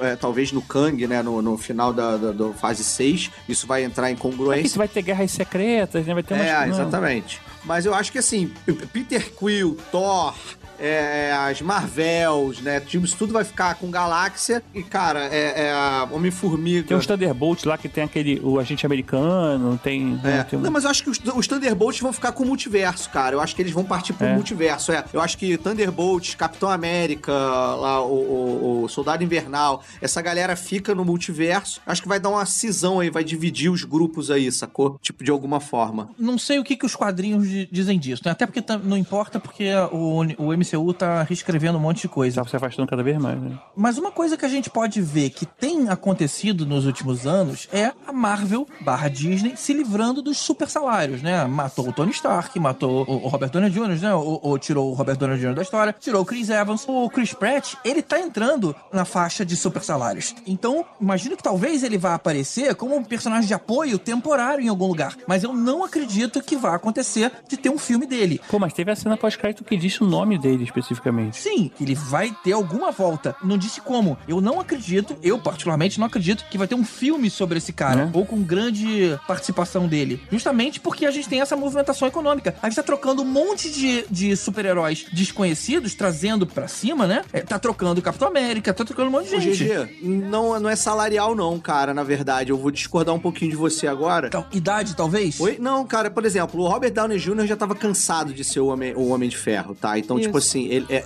ele já tava cansado. O Chris Evans se desdisse, tá? Mas ele também tinha declarado que tava cansado, que tava querendo fazer trabalhos novos, não sei o quê, mas há um tempo atrás, sei lá, uns seis meses atrás, ele disse que voltaria é, tranquilamente pro universo Marvel, que ele tá sentindo saudade. Quem não, não conseguiu fazer nada. É porque aí- não conseguiu outro salário. É, né? arriscou, né? E não, não, não conseguiu fazer não, muita coisa. É, talvez, talvez porque tenha arriscado ou porque fez filmes muito menores e tal. Mas eu acho que não é nem isso, não, cara. Eu acho que pra algumas pessoas. É... Cara, porque é legal, todo mundo fala que é legal, sabe? Ma- Mas algumas pessoas cansam disso, outras pessoas, tipo, não cansam. Outras pessoas querem só dar um refresco e depois voltar. Então, assim, eu acho que não é só sobre super salário, até porque, cara, no universo Marvel, Um cara, verdade, dinheiro não cara. falta, cara. Dinheiro não falta. E assim, eu acho que tem salários muito maiores. Na fase 4, só teve o Cumberbatch e, e agora vai ter na 5 o Nick Fury. São as do- os, os dois super salários que sobraram. O e que a Loki. gente sabe que vão. É, que- estão com Loki participações diminuídas. Não é super, o Loki não é super salário. Não, mas olha só, o Thor ainda tá na folha de pagamento ainda, cara. Tipo, pô, o Chris Hemsworth tá na folha de pagamento. O Chris Pratt, pra mim, ele já tava num patamar, talvez não igual aos primeiros Vingadores, mas ele já tá num patamar já de, de alto salário, sacou? Eu acho Sim, o tá. contrário, eu acho que o Chris Pratt é barato, porque ele não faz nada além de Guardiões. É, ele Não, não. Nada. Você acha as- que ele é barato? Não, não, não. As cadeias ca- do cara é super venda. Comparado com os outros. Pensa bem. Ah, tá, comparado com os primeiros Vingadores. Tá, tá. Não, não só com os primeiros Vingadores. É, Eu acho que tá confundindo talento de interpretação com grana que movimenta. A franquia lá do Parque dos Dinossauros, o cara revitalizou a presença dele, o carisma dele e tudo mais. Ele traz público. Mas esse, esse tipo de filme, normalmente, ele já assinou um contrato assim de três, quatro filmes. De repente pode estar esgotando aí e tal. Mas de repente ele tem que assinar, tem que fazer mais um filme ainda em contrato. Então, de repente, nem tá tão caro ainda. Isso aí vai depender como é que foi o contrato dele lá atrás, né? Também tem isso. Mas assim, tem muita gente muito mais cara, não só porque são atores melhores e maiores, mas também porque estão trabalhando muito mais. A A própria menina que faz aí, Helena, porra, tá trabalhando o tempo todo. Ela faz muita Aham. coisa muito grande. Mas Mas... peraí, você não dá pra comparar o salário dela com o salário da, da Viúva Negra, por exemplo. Não tem como. não tô comparando com o da Viúva Negra, eu tô comparando com o do Chris Pratt. É, mas de repente o contrato dela com a Marvel é anterior, sacou? Tipo, pode, de, de repente é anterior, ela já tem um contrato fechado. Ou não sei, gente, é tudo um, um- um- grande desenho em nuvem a gente especular quem ganha mais ou quem ganha menos.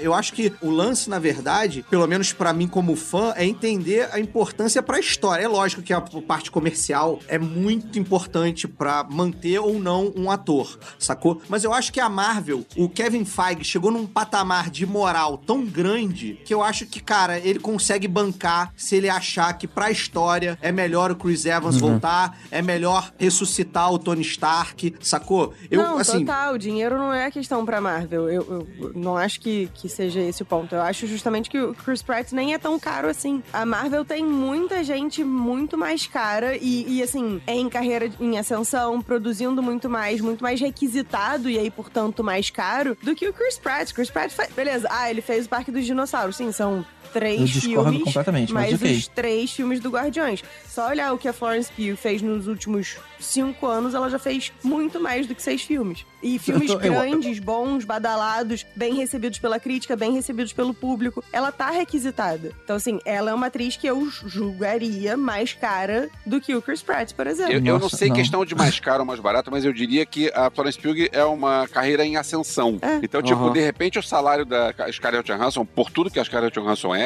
é maior. Só que ela não tá no momento onde a carreira dela, a gente vê daqui a cinco anos ela melhor. A gente vê a Florence Pugh daqui a cinco anos com o Oscar na prateleira. Olha, o último filme da, da Florence Pugh foi Não Se Preocupe, Querida. que Foi um bom filme, inclusive. É, o salário dela foi de 700 mil dólares. Cara, isso é muito pouco. É pouco. É um em filme pequeno, não é um Sim, eu tô, eu tô falando Pouco. dos últimos filmes da, da pessoa que você levantou. Pra mim, é... Sim, sim, é um dos exemplos, GG. Tem o, o Benedict Cumberbatch, tem o Tom Hiddleston, tem uma galera mais requisitada do que o Chris Pratt. É só isso. Sim, o Cumberbatch, eu, eu concordei contigo. faz sentido trazer top 10 maiores salários da Marvel agora? Achei aqui. Então traga. Ó, Chris Pratt, 5 milhões, é o décimo. Brie Larson é o nono com 5 milhões também. Benedict Cumberbatch é o oitavo com 6,4 milhões. Isso tudo dólar, tá? Sétimo é o Paul Rudd com 8 milhões. Jeremy Renner, 15 milhões. Sexto. Mark Ruffalo, 15 milhões. Quinto. Chris Evans, 15 milhões. Quarto. Chris Hemsworth, 20 milhões é o terceiro. Scarlett Johansson, 20 milhões é o segundo. E Robert Downey Jr., 75 fucking million dollars. 75 Era o salário bizarro, dele. Pra um filme? Por isso foi o primeiro que rodou.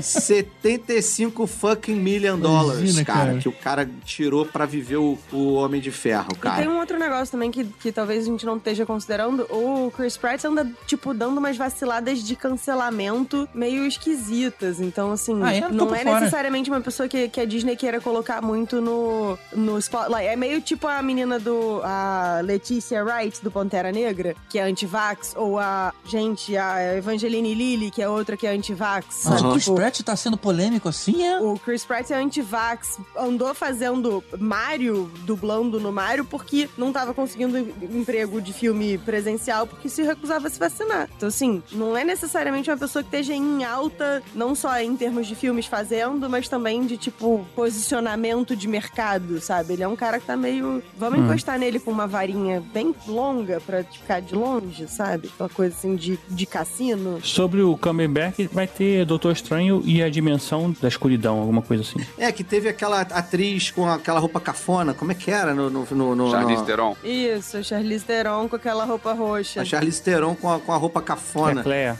Fala mal da Cleia, Nossa, não. Cleia que- é foda. Uma, uma cafoníssima, Cleia né? é Meu Mas a. Charlize Theron é o máximo. Porque a Charlize Theron também é foda, então você... Ela é demais, mas ela tá cafona ali. Mas é a Charlize Theron, ela pode. Todos terão que a ela. Ah, não. Eu tô rindo só de nervoso. Essa hora da madrugada tem que ouvir essas piadas.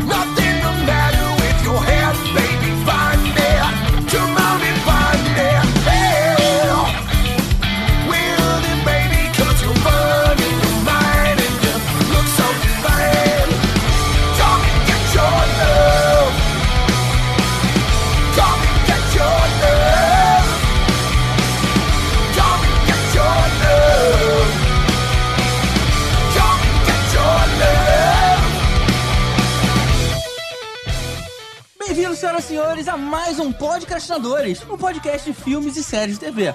Eu sou o Gustavo Guimarães e aqui comigo, salvando os guaxinins, mas deixando lá uns gatos no lugar, estão.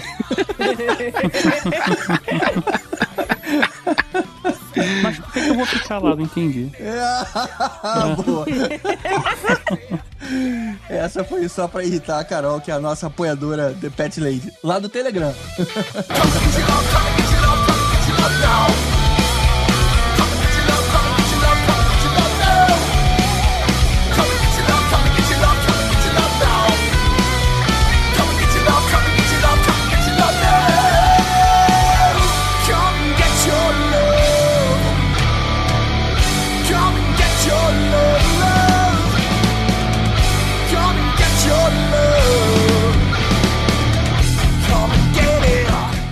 Kevin Feige da concorrência agora. Essa é Como, a como é que a gente segura esse cara aqui? Ah, vamos dar um cargo maior pra ele. É, exatamente. Eu- Uma última vez que eu ganhei um cargo, ela tinha muitos bolsos, eu parei de usar.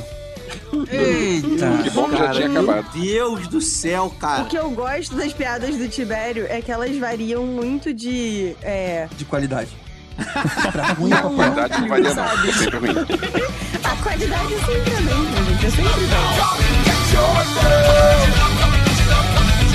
Don't